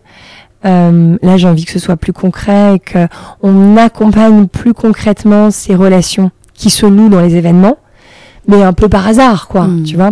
Or j'ai envie que Éclore facilite ces mises en, en relation. Donc on se positionne sur la création de mise en relation. Mhm. Donc on est en train de voilà de, de déployer un programme qu'on va sur les territoires. On travaille avec un chercheur qui s'appelle Georges Ders, voilà sur euh, accompagner la transformation du monde du travail et de la société du travail en facilitant des, des- des- des mises en relation, la création de liens. Mhm. Ça c'est éclore. Mhm. Je sais pas quel fil tu as envie qu'on tire Mm. ensemble là. Alors, euh, bah justement, ça semble décousu, mais ça ne l'est pas du tout, euh, puisque j'aimerais maintenant un petit peu te t'amener sur ce monde du travail. Euh, quel constat tu, tu fais aujourd'hui sur, sur ce monde du travail et, et au regard des, des dix années aussi qui viennent de, de s'écouler, et puis des 20 dernières années aussi peut-être euh, sur ton, Mm. ton, ton parcours de chasseuse quel constat tu poses aujourd'hui sur le monde du travail? Mm. un désajustement entre euh, la réalité euh, économique, organisationnelle, politique, sociale, on pourrait rajouter, et ce que veulent les gens. Voilà. Donc des, des personnes qui ne se reconnaissent plus dans le monde du travail. Privé, public, peu importe. On ne se reconnaît plus dans le monde du travail. Donc c'est mon premier constat, il est là, c'est un désajustement entre la réalité et les désirs. Est-ce que selon toi c'est un désajustement du monde du travail en lui-même ou de l'humain qui compose nos sociétés? Les deux, forcément. Hum, Euh, C'est-à-dire que notre humanité est créatrice de sa réalité à un endroit, mais les, les structures mettent plus de temps à se transformer que les personnes. La- la- le, le système de la personne, le système monde d'une personne est plus facile à bouger qu'une systémique euh, D'entreprise. d'entreprise ou de politique économique d'un pays. Vois Mhm. Euh, donc les personnes se transforment et ne se reconnaissent plus, et la réalité se transforme pas beaucoup, pas vraiment, parce qu'il y a une réalité euh, euh, structurante qui n'est pas que la volonté euh, de manager ou de dirigeant. Il y a une réalité très économique, très économique, une réalité de marché, de loi d'offres et de demande. Je pense qu'il y a une politique socio-économique à faire bouger. Des fonctionnements institutionnels, une loi du travail, enfin des lois du travail. Je crois qu'en France, on est les rois. On a, je sais plus combien de pages de loi du travail. Je sais pas si tu sais ça, mais donc en fait, on, a ces, ces, informations structurantes qui, empêchent de vraiment faire bouger le monde du travail. Euh, c'est ça que que j'observe en fait, des entraves systémiques. Et je vois, tu vois, moi, ça fait dix ans que je cherche ces, dirigeants éclairés. Ils sont pas la norme, hein, euh, qu'on soit d'accord. hein, ils forment 0,01% des dirigeants de notre époque. Mais il y en a. Ben, ceux qui sont en avance sur notre époque me disent tous mes managers, j'ai bougé, mes managers bougent, on est en gouvernance partagée, on, communication non violente pour tous les collaborateurs, on pratique euh, des cercles restauratifs, on médite, enfin bref. Mais il y a une réalité économique là qui est compliquée. Il y a des boîtes qui sont très en avance culturellement, mais qui ferment, euh, ferment les portes parce Mm. qu'économiquement ça fonctionne pas. Et les boîtes qui fonctionnent économiquement ne peuvent pas aller sur euh, ces nouvelles modalités culturelles. Il y a un endroit où la logique économique et la logique euh, culturelle euh, ne peuvent pas s'aligner. Et c'est pas qu'une question de volonté. C'est c'est ça en fait mon point. C'est pas qu'une question de volonté. Tu constates ça aujourd'hui? Est-ce que tu est-ce est-ce que tu constates que ça s'empire, ça s'est empiré sur les dix dernières années, et est-ce que ça Ouais. va s'empirer dans les dix prochaines? Parce que quelque part, ce que tu dis, c'est que alors soit on fait, soit on fait du business, soit on fait de l'humain. Est-ce que la clé, c'est pas de parvenir à faire les deux, mais est-ce que là, ton, ton constat, c'est que là, tout de suite aujourd'hui, c'est impossible de faire les deux, ça marche pas? C'est hyper difficile de faire les deux. Mm. Euh, ça peut marcher dans des microstructures. Moi, euh, je vais prendre mon exemple. Euh, aussi. ou la tienne, on a des petites structures, quelques salariés, euh,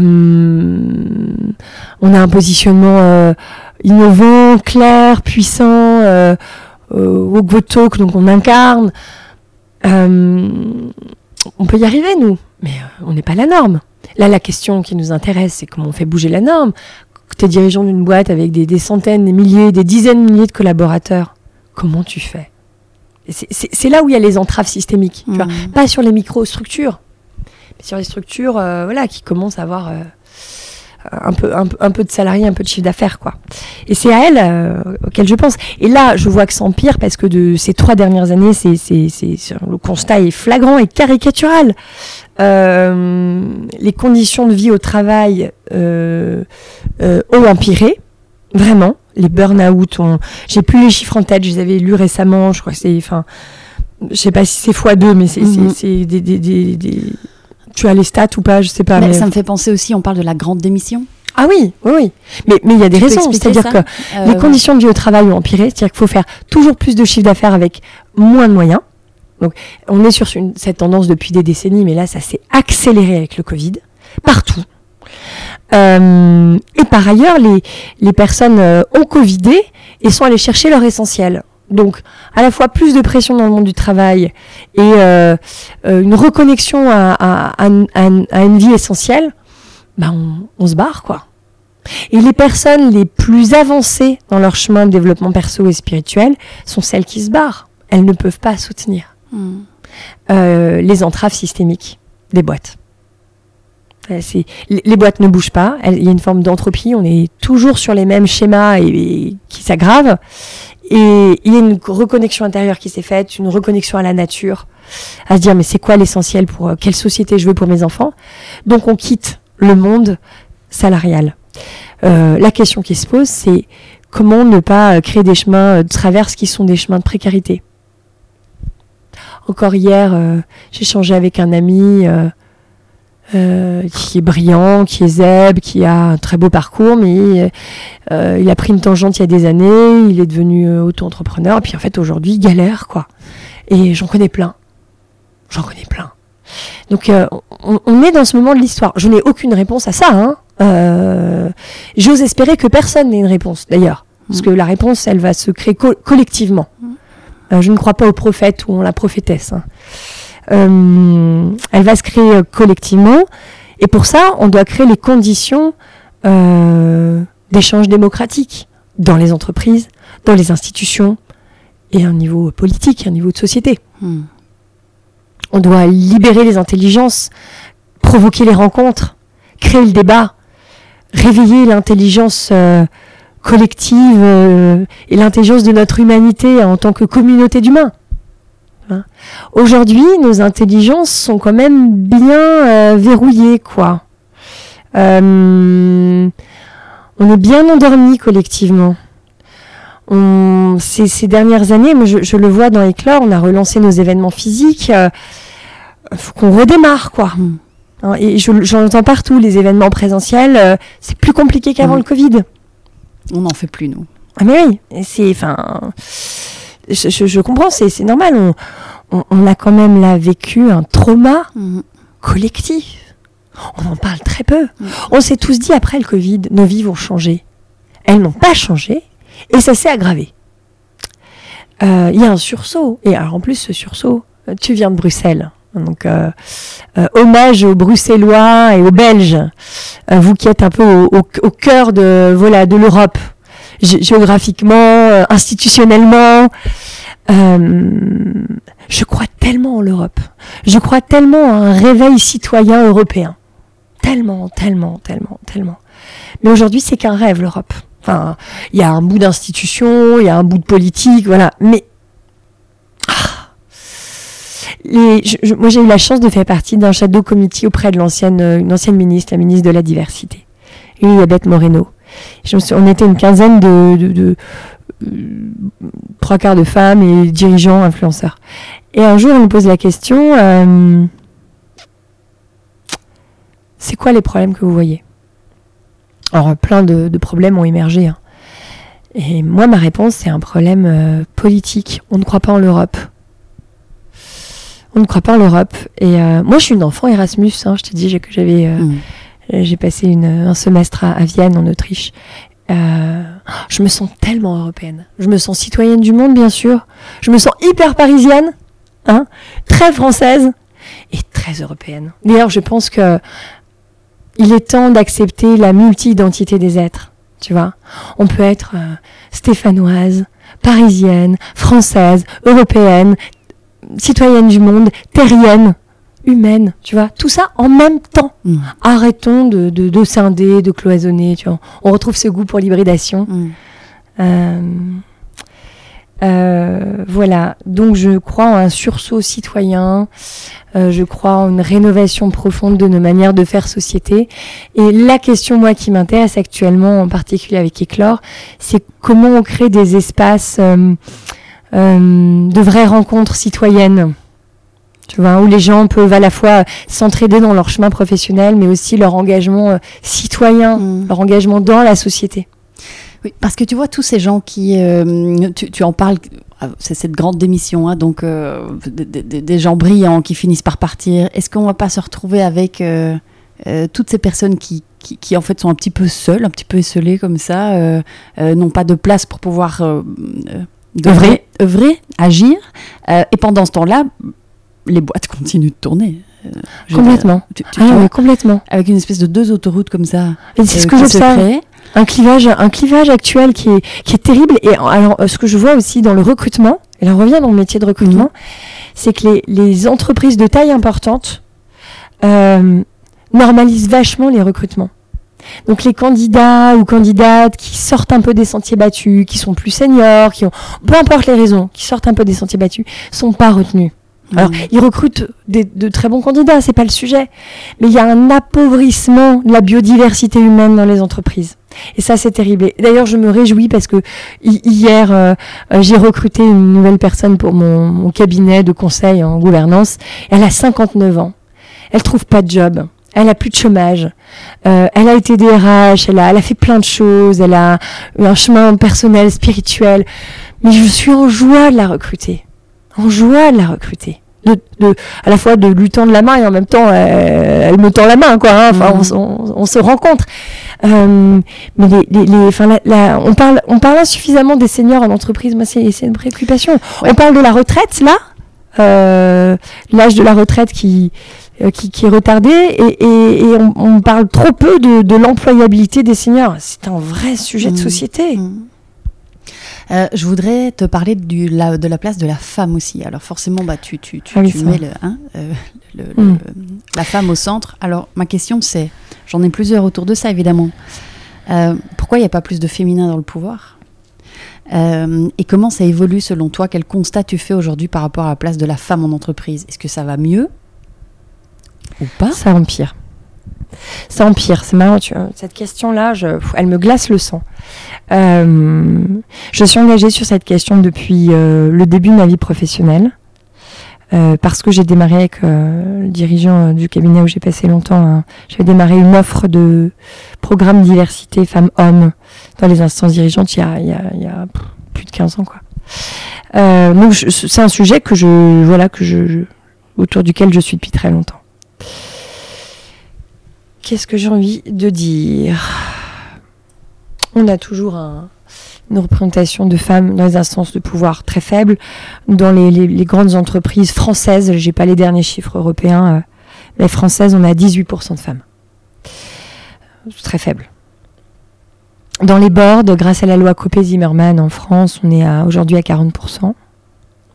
On voit euh, l'intérêt des quotas, la réglementation. C'est dommage d'en passer par là, mais à un endroit c'est nécessaire. Parce que les mentalités changent trop lentement. Ce qui me travaille beaucoup, c'est que hum, d'abord, euh, il y a toujours très peu de femmes à plein de postes clés. Et puis quand il y en a, elles sont obligées de se comporter de manière masculine. Je, suis avec une, une école bruxelloise, j'ai oublié le nom, ça m'embête, mais je fais une conférence le 9 mars euh, en visio euh, une école bruxelloise euh, qui, qui forme les fonctionnaires. Et euh, la dirigeante me disait hier, euh, dans notre échange, est-ce qu'on peut être femme en ayant un poste de pouvoir? On se pose souvent la question, est-ce que quand on exerce un poste de pouvoir, on peut rester humain? Mais la question qui a émergé de notre échange, c'est est-ce qu'on peut être femme? Est-ce qu'on peut être femme dans un poste de pouvoir? C'est-à-dire notre condition d'être femme au monde. Hein, c'est quoi être femme? C'est quoi être femme? C'est euh, assumer pleinement notre être féminin au monde. Notre être féminin au monde, c'est une dimension plus yin. Important de parler du féminin masculin pour aller sur un peu de subtilité sur ces questions. Un être humain est constitué de yin et de yang, de polarité. Euh, le féminin, euh, aujourd'hui, euh, euh, enfin les femmes, euh, à notre époque, à ce moment de l'histoire, euh, portent le yin. Ça peut s'inverser, ça peut, voilà, c'est-à-dire que le, le, le yin euh, n'a pas d'existence en soi. On définit le yin dans ce rapport au yang. Donc on définit le féminin dans son rapport au masculin. Par exemple, la douceur n'est pas l'apanage des femmes. Qu'on soit clair, hein, voilà. Et Donc, pourtant, dans l'inconscient, Dans l'inconscient, oui. Mais et ça, dans les injonctions. Et c'est une dans erreur. les injonctions. Voilà, donc c'est une erreur. Donc la condition d'être femme au monde, c'est pouvoir pleinement assumer son yin et son yang, pleinement euh, tout ce qui nous constitue, euh, mais dans un rapport au monde singulier qui est celui d'être femme au monde. Donc il y a trois niveaux logiques là que j'ai envie de partager pour euh, caresser ce sujet subtil, le, le toucher du doigt. Euh, on partage une même humanité, femmes et hommes. Donc on est égaux en droit, en citoyenneté, et en, devoir, en, partage des responsabilités. hein. Donc d'où euh, les quotas pour que les femmes comme les hommes aient accès aux postes de pouvoir. Donc ça c'est une dimension euh, droit humain. Ensuite, donc c'est très, euh, c'est très universel quoi. hein.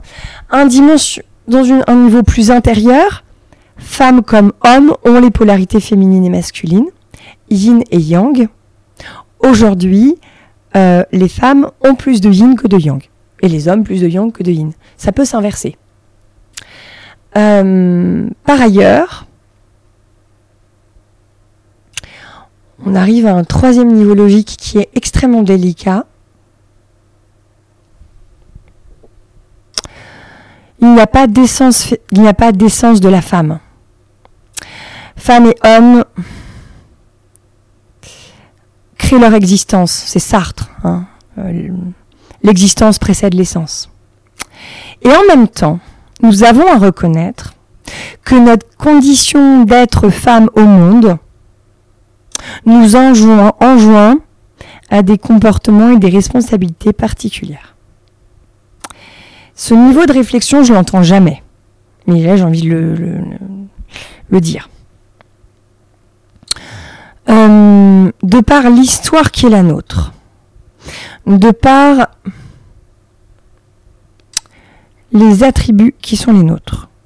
Euh, à commencer par euh, un utérus qui fait qu'on a des règles et qu'on vit les cycles dans notre corps contrairement aux hommes, ou de manière beaucoup plus marquée que les Mhm. hommes. Euh, une femme saigne dans sa vie nécessairement, euh, un homme non. Voilà, c'est simple. Donc re- faut le reconnaître. Euh, donc toute cette histoire, cette culture qui est la nôtre, les conditions économiques qui aliènent les femmes, hein, les, précarités beaucoup plus fortes chez les femmes, les, salaires sont toujours 20% en deçà pour les femmes. Et en même temps, les attributs féminins, une sensibilité au monde, euh, une relation à l'altérité. La- le corps humain, femme, peut avoir deux cœurs qui battent en même temps. Quand la femme enfante, elle a deux cœurs en même temps. C'est-à-dire qu'on porte l'altérité, qu'on est enfanté physiquement ou pas. hein. Moi, j'ai pas d'enfant, hein, donc je suis pas, c'est pas le sujet. Mais notre être au monde est empreint de l'altérité dans notre, dans notre chair. Sans tomber dans l'essentialisme, hein, c'est là qu'est toute la Mhm. subtilité, tu vois. On a une responsabilité dans la transformation de notre système. Voilà. On a une responsabilité. On a à prendre du pouvoir partout où on a envie de prendre le pouvoir pour changer le rapport au pouvoir. Aujourd'hui, les femmes dirigeantes que je rencontre, qui exercent des responsabilités importantes, qu'elles soient ministres ou patronnes euh, du CAC ou que sais-je, me disent tous, elles me disent tous, Solène, on ne peut pas être femme dans l'exercice du pouvoir aujourd'hui. On ne peut pas. On n'est pas entendu dans notre être femme. Voilà. C'est une réalité. Donc comment... euh, euh, Le sujet est tellement subtil. Mm. Je crois que je vais m'arrêter là. J'ai déjà dit, dit beaucoup Il sur le sujet. quoi? Comment? Qu'est-ce qu'il faudrait? Quand ces dirigeantes du CAC te disent euh, Solène, moi je peux pas, je peux pas exercer, je, je peux pas. Un truc très simple. De la sororité. De la sororité. Les femmes ne s'entraident pas. De la sororité. Même à des postes clés, elles sont rivales. Là, je viens de voir, j'ai un recrutement, euh, un beau recrutement de, DRH euh, adjointe. Euh, La candidate n'a- fin- finaliste, qui avait ma préférence et celle du DRH, n'a pas été retenue par un membre du CODIR qui, qui est femme et qui ne l'a pas voulu parce qu'il lui aurait fait de l'ombre. C'est QFD, quoi. Donc, l'une des clés, activable facilement, c'est sororité, quoi. Les femmes, et- femmes, aid- aidons-nous, quoi. Mettons-nous en valeur. C'est ce que j'ai expérimenté avec l'événement Debout citoyenne au Zénith de Paris, Mhm. où là, bah, les petits cabarets qui marchaient bien, dont j'ai parlé. On n'en a pas parlé d'ailleurs de ce debout citoyen. Oui, bah, tu vois, ça revient là, donc ça, c'est le moment. En fait, ces, ces petits cabarets, bah, ils marchaient bien. À chaque fois, il se passait quelque chose de fort. Et euh, on a eu l'o- l'opportunité d'avoir le Zénith de Paris. Euh, pour faire euh, notre événement. Donc le, le Zénith vient à nous grâce à, Riyad Salem, encore une fois, qui est un... Je disais qu'il n'y avait pas de prophète, mais il y a bien des, des aides providentielles quand même. hein. Mm. Euh, et là, je me dis, bon, le Zénith, euh, on va aller chercher euh, 100 femmes, parce que ça change d'une scène sans femmes. Merci à Colette Tostilin qui a eu ce, ce super mojo, euh, qui, est, qui est euh, cofondatrice d'Éclore avec moi, et Riyad. Et euh, je suis allée à la recherche de femmes. Bah, c'est les femmes que je croise tous les jours, en fait. hein. Des patronnes, des ministres, mais euh, des instits, euh, des artistes, des coachs. euh, et des femmes que je trouvais belles, que je trouvais incarnées, que je trouvais puissantes, que je trouvais sensibles, que je trouvais singulières aussi. Euh, il y avait des femmes très très très différentes, puisque l'idée c'était de faire vivre la sororité en amont de notre scène sur le Zénith, pour que le jour J, on fasse vibrer ces voix plurielles, mais, qu'elles puissent vibrer à l'unisson. Et les, mois qui ont précédé l'événement ont été tout aussi dingues que le Zénith en, en soi, en fait. Le Zénith était que la partie émergée du... Il y a eu tout un processus de rencontre. Et que quand vous avez, euh, lors de soirées, euh, une grande patronne d'un média euh, de droite avec une chamane ou une gauchiste féministe, et euh, vous avez tout ce petit monde ensemble qui qui ont pas les mêmes tenues, ou une princesse éthiopienne habillée en jaune fluo et en toute vêtue de de- d'ornements et de bon euh, et c'est tout ce petit monde qui cohabite. Waouh, on a vécu des soirées dingues. Pas que simple, pas que simple. Euh, c'est là où les pratiques développées chez Clore, où on a tout un tas de rituels. On se met en cercle, on médite, on pose notre météo et on va chercher à faire émerger quelque chose qui est plus grand que la somme des individus. Donc on a beaucoup pratiqué nos cercles de résonance euh, dans l'organisation du Debout citoyenne. On a vécu des moments difficiles aussi parce que euh, des conflits de valeurs, de philosophie, de politique, qui fait que certaines femmes n'ont pas voulu rejoindre le, le, projet ou se sont désistées au dernier moment. Et ça, pour moi, c'était super dur. D'ailleurs, j'en ai fait un post mmh. sur LinkedIn où j'étais en colère parce que le, tout le, toute l'idée, c'est de faire vivre la sororité, de l'incarner, d'avoir sur scène cette diversité de femmes, tu vois. Et euh, bon, c'était une sacrée expérience puissante. Le dernier événement du Zénith avant les confinements. Combien de personnes 2500 euh, personnes, mais on devait être 5000. Oui, mais comme 2500 personnes. Voilà, mais, mais on devait être 5000. Je dis parce que quand même, euh, c'était compliqué pour nous cet événement.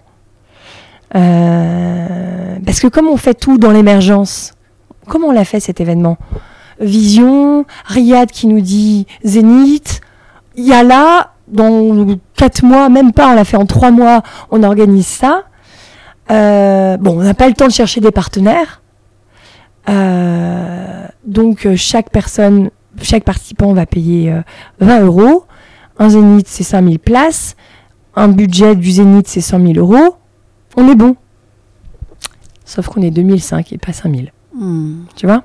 Donc c'est super d'être dans l'entre-donne et pas dans l'entreprise, tu vois, d'être dans l'associatif qui œuvre à partir du cœur, qui œuvre avec le vivant. Mais il y a aussi une réalité économique. Mhm. On rejoint, tu vois, mhm. ce je disais, réalité économique et puis les désirs. Hein. Mhm. comment on les réconcilie Moi, jusqu'à présent, grâce à mon métier, je me mettais à l'abri économiquement. Je fais un métier où j'exerce avec joie. Et puis à côté, je m'offre du temps pour œuvrer, pour euh, exprimer mes désirs. Et là, je sens que personnellement, sociétalement, nous sommes dans ce moment où les deux doivent se réconcilier. La logique économique, pragmatique.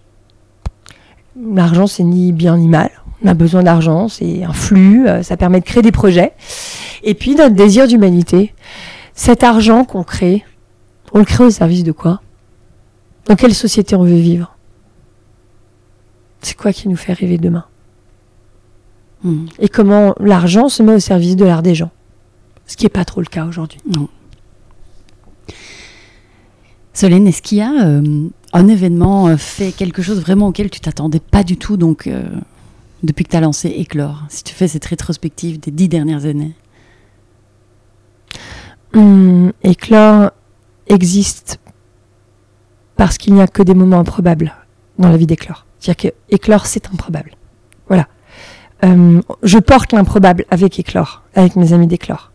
Faire un zénith sans argent, sans partenaire en trois mois, en étant le dernier événement du zénith, c'est improbable. Et tout ce qu'on a fait dans éclore, c'est complètement improbable. Euh, que je rejoigne le comité de la ministre de la diversité, euh, parce qu'en fait, je me mets à prendre la parole tout le temps sur les réseaux et que je deviens une influenceuse, pour moi, c'est improbable. Euh, donc euh, voilà, je, je, je, je sens qu'on porte quelque chose d'improbable. Euh, on le porte parce que au départ, il y a une, grande histoire d'amour à trois. On est polyamoureux chez Éclore. Cette histoire d'amour à trois, c'est la rencontre de Riyad et Colette. Et j'ai envie d'en parler là. Parce que je crois que l'amour doit devenir un programme politique. C'est tout à fait improbable et c'est pourtant la seule issue. Donc j'ai envie de parler de cette, euh, ce polyamour. Euh, polyamour en, riant, hein, mais euh, quand j'ai rencontré Riyad, j'étais une rêveuse. Riyad porte la force de l'incarnation, il est né sans jambes avec un seul bras, il fait des choses grandioses, il a un esprit pionnier. Il m'inspire énormément. Je sais pas si moi je suis visionnaire, lui il l'est. Tu vois? Moi, j'essaye d'incarner et d'aimer. Euh, euh, mais euh, chaque fois que j'ai eu un rêve, rien ne m'a dit c'est possible. On va juste donner une date et un petit local. Et un lieu. un tout petit local. tu vois? Mais en fait, cette complémentarité de nos intelligences, c'est hyper puissant. On est tellement différents, tellement différents. Vous, tu regarderas des vidéos, tu verras, c'est improbable. Cette rencontre, c'est cet être, il est improbable, et notre rencontre est improbable. Euh, et puis, euh, et puis Colette, Colette aussi, euh, Tostivin, qui est aussi clé dans le projet Éclore. Colette, elle est venue à une méditation de femmes que j'organisais. J'étais à la porte, j'accueillais, parce que dans Éclore, on fait un peu tout quand on organise des choses, tu sais. Hein. Et elle, elle, est sur le trottoir, elle arrive, et elle dit à l'amie avec laquelle elle vient, cette femme-là qui tient la porte aura un rôle dans ma vie. Véridique. Hein. Elle ne savait même pas que c'était moi qui étais derrière euh, la séance de méditation. Et, et Clore, elle ne savait même pas ce que c'était, elle venait juste à une séance de méditation. Et puis on médite ensemble, c'est une méditation autour de la sororité. Une méditation très forte, on est une quinzaine de femmes. On vit un moment puissant. Avec Colette, on n'arrive pas à se séparer. Euh, on reste euh, cinq heures ensemble après. Euh, le surlendemain, euh, je l'embarque dans une campagne législative que j'ai faite avec, euh, avec Riyad Salem et Colette Tostivin. On vit une campagne euh, incroyable, enfin, c'est un super moment de vie, ça aussi. Ça fait partie des moments improbables. Tiens, vivre une campagne législative, Mhm. voilà, coller des affiches, euh, aller sur les marchés pour défendre notre programme. Et puis, euh, et puis trois mois après, on décide de partir euh, à Athènes euh, à pied, en train, euh, en bateau. et notre voyage, c'est d'aller jusqu'à Athènes par tous les moyens possibles, sans rien réserver. Donc ça, c'est un voyage improbable. Et à partir de ce voyage, on se quitte plus. Euh, et Colette a apporté les, vraiment la dimension euh, communication et euh, communauté d'éclore, c'est-à-dire qu'elle a celle qui a créé les adhésions, celle qui a fait vivre la communauté, qui a beaucoup euh, œuvré à, à fédérer. Et donc en fait, on est trois énergies très complémentaires, extrêmement différentes. Moi, pseudo-intello, euh, spirituel, euh, psychopapouille, comme dirait Riyad, euh, très aérienne. Euh, et puis avec un voilà un réseau de, de, de dirigeants importants.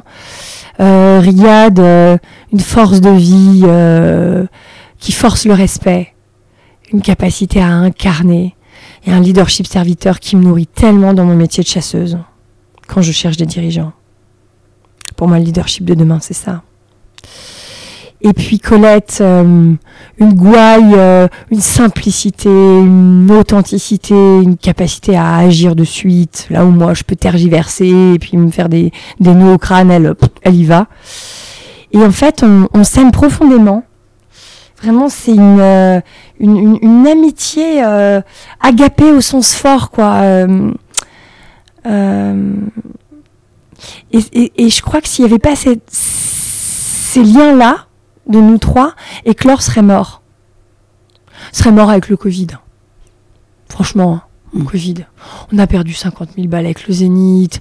On n'a plus pu faire d'événements derrière. Euh, moi, j'ai eu plein d'épreuves perso derrière. Franchement, si Éclore existe encore, c'est parce que euh, on est tous les trois, euh, on porte Éclore, on- et il y a ces liens en fait, ces liens très forts. Mm. Et tu vois, euh, je sais même plus quelle était ta question. J'avais envie de faire ces déclarations d'amour.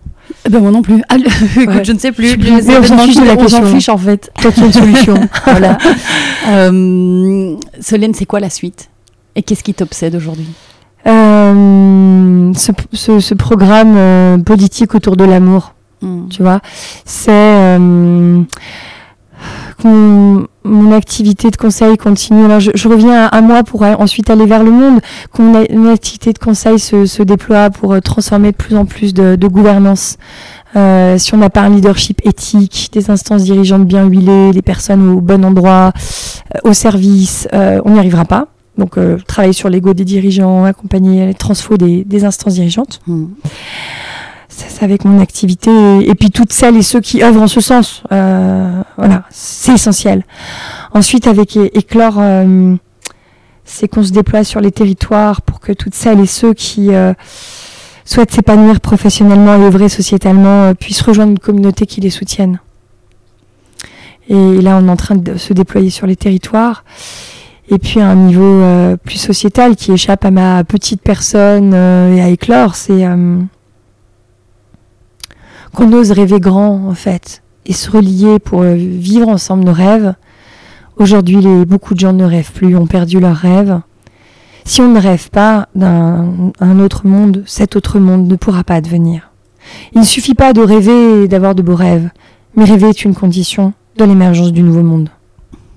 Et Est-ce que ça passe par le monde du travail? Est-ce que ça peut passer Entre par autres. le monde? Voilà. Pas que, entre Mais autres. entre autres, mais ça peut aussi passer par le monde du travail. Est-ce qu'il n'y a pas un message aussi à faire passer que il y a pas, c'est pas du binaire. Soit, c'est pas soit tu aimes ton job, tu as un job qui a du sens et tu te donnes à fond, tu, de- tu, tu- tu travailles jour et nuit parce que ça change le monde. Est-ce qu'il n'y a pas une réconciliation à faire aussi Tu sais, de te dire, ben, en fait, mon travail peut, peut faire sens sans que je doive Ouais. me sacrifier complètement. Est-ce qu'il n'y a pas une espèce de, Alors je pense que les de entreprises... dichotomie même dans les candidats, Mm. tu vois? On en Mm. parlait euh, en Complètement. Mais là, on parle d'une minorité quand même. Mhm. C'est-à-dire qu'il y a une minorité qui peut vraiment agir dans le monde à partir de, de leur travail. Mais je pense que ça ne sera pas la majorité demain. Et c'est OK. Je crois qu'en revanche, les entreprises doivent créer des conditions de travail dignes. Euh, ce qui n'est pas le cas aujourd'hui. Voilà. Tu parlais de, de, de dirigeants maltraitants. Dans... Ça me semble- quand j'entends ce genre de choses, ça me semble complètement fou. Donc la première dire, même condition... avec un enfant, tu ne, on peut pas, on peut plus être maltraitant. On, on ne fera plus les enfants. Tu vois, ça c'était avant. Donc pourquoi en adulte Mm. crierait sur un autre adulte? Et j'entends parfois d'autres entreprises ah oui, mais tu sais, lui, euh, il crie sur ses employés. Comment ça Il crie Ouais. sur ses employés. Ouais, Qui vrai. fait ça Mais beaucoup, justement. Et c'est pas juste Encore parce que les personnes sont pas éveillées, c'est aussi parce que les, les systémiques, les organisations font que on devient soi-même défaillant. Tu vois, c'est complexe tout ça. Mm. Mais en tout cas, oui, il y a une injonction à ce que les entreprises créent des cadres de vie dignes, humainement, où on se respecte profondément. Déjà, si on arrive à ça, c'est génial. Ensuite, qu'une euh, minorité de plus en plus grande devienne entreprise à mission, se dote d'une vraie RSE, agisse au service de la transformation, oui, c'est- chouette. Ce sera pas la norme tout de suite et c'est pas, c'est pas grave. hein. Mm. Déjà, si la norme c'est se respecter, c'est chouette. Ensuite, qu'une minorité, mais, mais vraiment, c'est chouette, d'accord? Qu'une c'est dingue. qu'une minorité d'entreprises actives euh, se relie, euh, euh, embrasse une dimension politique de l'entreprise, devienne entreprise à mission, c'est aussi très important. Et puis que nos sociétés se libèrent du travail, qu'on se libère du travail. Le, le travail doit pas tout être. On peut agir à plein d'endroits en travaillant, en étant bénévole dans des associations, en s'engageant politiquement, en faisant un potager euh, dans son quartier, euh, euh, en étant aidant, en prenant soin des proches, en accompagnant nos voisins, nos parents, nos enfants. Donc, en fait, il y a plein d'endroits où on peut œuvrer. Et arrêtons de croire que c'est à partir du travail qu'on a œuvré euh, et à faire sa part dans la société. Hein. Déjà, avoir un job dans lequel on se respecte et on est respecté. Avoir du temps pour prendre soin des gens qu'on aime. Avoir un vrai temps. Un vrai temps. Et puis, faire sa part du colibri dans la cité. Voilà. Dans son quartier, dans sa ville. Euh, une asso de quartier. Mais c'est énorme. Si déjà ces trois conditions sont réunies, respect dans sa vie professionnelle, avec un, un salaire décent et des conditions de vie décentes. Tu vois, c'est, c'est syndicaliste, hein, mon truc, hein, c'est Mhm. peut-être un peu, mais juste basique, la basique, basique. Ensuite, prendre soin. C'est marrant, j'ai un triptyque là qui me vient. Moi, je fonctionne toujours euh, Je avec suis en train de, de dessiner là trois cercles. Ouais, c'est ça. Ensuite, prendre soin de ses proches et de ses voisins, quoi. Et puis, avoir un petit engagement. Voilà. Mm. Petit, quoi. Petite chose. Petite chose. Mais là, déjà, si on, on fait ça, là, vraiment, si on fait ça, hein, Mm. c'est- petit, c'est, ça, ça sont pas grand chose. Mais on est combien à le faire? Mm. Combien peuvent cocher ces trois cases? Pas beaucoup. Moi, aujourd'hui, je peux, mais euh, ça fait pas longtemps que je, je peux. Même juste m'occuper vraiment de ma famille. Tu sais, depuis quand je peux? Depuis un an, depuis que j'ai perdu mon père. Et puis que j'ai pris soin de lui pendant un mois avant qu'il parte. C'est triste. Mm. Mais avant, j'étais tellement engagée professionnellement et dans mon association. J'avais pas le temps de ça. Tu vois? Et je te parle même pas d'avoir des enfants et de prendre soin de ses enfants. Je n'ai pas, je n'ai pas d'enfants, tu vois? Euh, Donc, euh, cocher ces trois cases, ouf, faut se lever le matin. Faut se lever le Je matin. confirme. Faut, faut de la volonté. J'en ai deux, euh, deux petites. euh, Ouais. Je confirme. Mmh.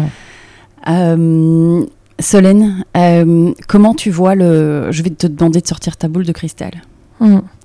Euh, comment tu vois le monde du travail euh, dans 10 ans En 2030 Alors, tu veux que je te dise là tout de suite quand tu me demandes ma bouse le cristal elle est nébuleuse. Et à l'intérieur de moi, ça se ferme. C'est-à-dire qu'aujourd'hui, euh, c'est très dur. On le dit pas suffisamment, mais il y a beaucoup de souffrance au travail et dans la société. Donc là, quand tu me dis ça, à l'intérieur de moi, ça se ferme. Et j'ai, euh, je me sens pas bien, physiquement. hein. Euh, les scénarios sont, sont nombreux. On peut élaborer plein de scénarios différents.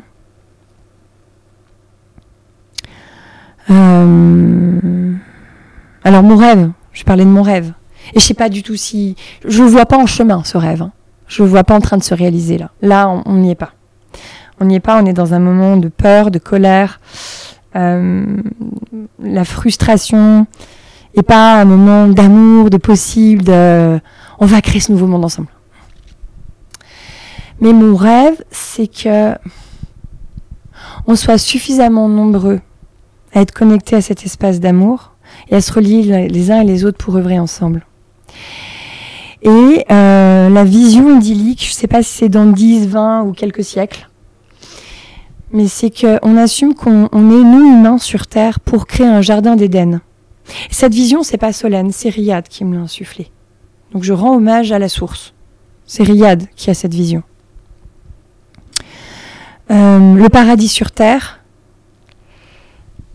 vivre en, osmose avec euh, les autres humains et les autres vivants, prendre soin des humains et du vivant, euh, avoir des, des organisations de société avec un petit S et un grand S, qui n'aliènent pas mais qui libèrent l'intelligence, les intelligences et les sensibilités, et qui offrent du temps disponible à chacun chacune pour prendre soin de toutes les dimensions de la vie, la sienne, prendre soin de son corps, ses émotions, sa vie spirituelle, euh, de ce qu'on aime faire, prendre soin des gens autour de nous, nos collègues, camarades, euh, nos enfants, nos parents, nos voisins, la boulangère, regarder les gens dans les yeux, cultiver l'amour au quotidien et à minima le respect, parce qu'on ne peut pas aimer tout le monde, et c'est ok. Et puis se relier pour, pour œuvrer, petit ou grand, peu importe quoi. Voilà. Mm. Et à ce jardin d'Éden, quel monde on veut laisser à nos enfants? Un monde de béton, de souffrance au travail, d'aliénation par l'argent, cupidité, fake news, d'écran. C'est ça le monde qu'on veut laisser à nos enfants? Ou un monde où la nature reprend ses droits? Où on vit en, en paix avec les animaux? Où demain, on va travailler avec, ses, avec son chien et son chat? Euh, où les écoles sont dans les hôpitaux et les maisons euh, de, de, de, de vieillesse. Euh, bah, c'est ça le monde auquel je rêve, tu Mhm. vois où, où le vivant ou les vivants cohabitent ensemble. Où on, on peut avoir du temps pour regarder les étoiles. Mhm.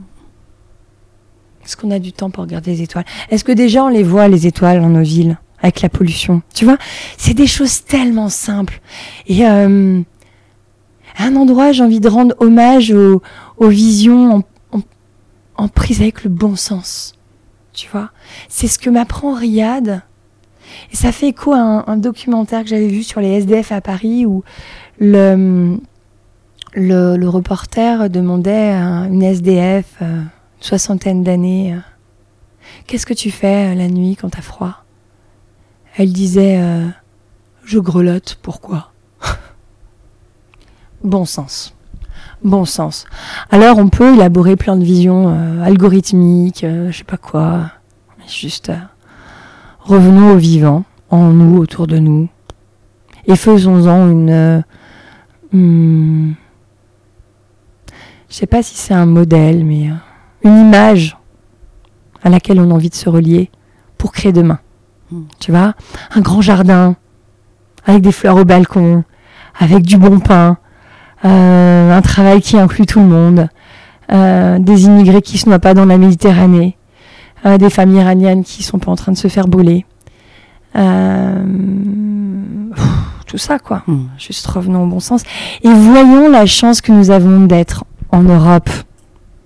En Europe. Toi qui viens de Bruxelles, moi qui suis parisienne, et nous tous et nous tous qui allons écouter ce podcast en Europe, en francophonie, peut-être par-delà l'Europe d'ailleurs, hein. et nos amis canadiens, nos amis, euh, il y, a, y, a, une Afrique francophone, y a, voilà, donc il y, a, y a des, des, des anciens comptoirs euh, on parle français aussi à plein d'endroits du monde. Donc, je parle pas de l'Europe, de la métropole, quoi. Je parle de la francophonie. Ouais, la francophonie qui s'invite là dans l'échange. La francophonie. La langue de l'amour et de la diplomatie. Tu vois, là où l'anglais est la langue du business, Mm. du pragmatisme. Ça, on renoue avec l'amour. La francophonie. Refaire rayonner la francophonie. C'est important aussi.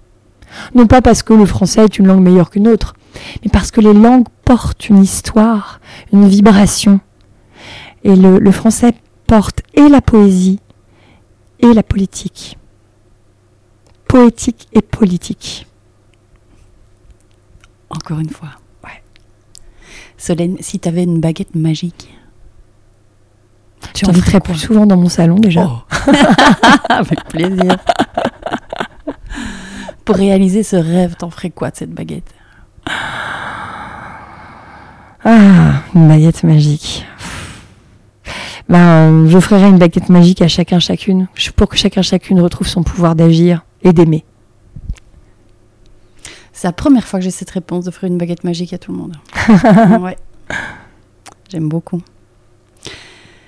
T'imagines comme on démultiplie tout de suite Waouh Tu donnerais la responsabilité à chacun de sa baguette en Bah plus. ouais, bien Donc sûr. Tu, tu, tu libères. euh, Et toi, c'est quoi ta tu baguette libères complètement. Ouais. Solène, on arrive à, à la fin de cet épisode. Mmh. Euh, je voudrais te poser deux questions que je pose Bien sûr. toujours aux invités de, de ce podcast. Euh, première question, c'est quel conseil tu aurais euh, si tu devais donner un seul, un seul conseil là tout de suite à nos auditeurs et nos auditrices euh, pour agir? Aimez-vous, aimez-nous, et aimons-nous. Une action sans amour est vide de sens. Si on agit par juste par urgence, juste parce qu'il faut, juste parce que c'est bien, juste parce qu'on est un super héros, une super héroïne, on agit mal. On doit agir à partir d'un autre espace, qui est un espace d'amour. C'est très christique. Hmm. Si tu avais euh, un livre, une conférence, euh, un podcast, que sais-je, à nous partager, qui t'a inspiré récemment, euh, tu pourrais partager avec nos auditeurs. Un livre, Le prophète de Khalil Gibran, qui est ma Bible. Et un podcast, Tipping Point, euh, qui s'appelle Tipping Point, euh, qui interviewe Olivier, Olivier euh, Frérot, qui est philosophe, et qui parle de la civilisation de la vie. Je trouve ce podcast extrêmement inspirant. Merci Solène. Avant de te laisser, où peut-on te retrouver sur les réseaux? Comment est-ce qu'on peut entrer en contact avec toi et puis avec Éclore euh, Mm. Si Tout à fait. des- voilà. Euh, effectivement, sur les réseaux sociaux, après, le- le- le- la problématique des réseaux, c'est qu'on peut pas. Des fois, je loupe des messages. Enfin, c'est pas facile, quoi. Donc, euh, la manière euh, la plus simple de m'écrire, c'est si vraiment vous voulez m'écrire à moi, c'est. non, je vais pas vous donner mon adresse. Écrivez à anne@eclore.fr, e k l o r e.fr. Pour te suivre, Ouais. c'est sur LinkedIn. Ouais. Euh, pour découvrir tes activités, tu disais qu'il n'y avait pas de site encore euh, en construction? Euh, oui, mes activités pro, on, Pro. mon site est en train de, se construire. Ok. Donc c'est sur effectivement LinkedIn, Facebook pour éclore, groupe Ok. de partage. Mais moi mon réseau c'est vraiment LinkedIn. Ça marche. Merci. Je mettrai tout ça dans les notes de l'épisode. Solène, euh, merci infiniment euh, avec un grand M. Euh, tu m'as fait voyager. euh, tu m'as donné des frissons. Je Mhm. pense que ce sera le cas. Je l'espère aussi, en tout cas pour nos auditeurs, nos auditrices. Donc, merci pour ton partage. Mhm. C'est un cadeau. Merci Stéphanie de me faire aussi ton cadeau, de ta présence. Cadeau est l'anagramme d'audace. Merci pour ton audace. Merci. Voilà pour l'épisode du jour. J'espère sincèrement qu'il vous a plu. Merci de le partager à deux personnes qui pourraient être intéressées par ce sujet et de mettre une petite note 5 étoiles avec un petit commentaire sur Apple Podcast, sur iTunes en particulier. ce qui donnera au podcast un maximum de visibilité dans les classements. Aussi, si vous allez sur www.business-impact.be et que vous me laissez votre email, vous recevrez une semaine sur deux les deux derniers épisodes ainsi que du contenu qui pourrait vous être utile et vous inspirer davantage. Pour finir, n'hésitez surtout pas à me contacter. Je suis active sur LinkedIn et sur Instagram. Euh, il suffit de chercher Stéphanie Fellen.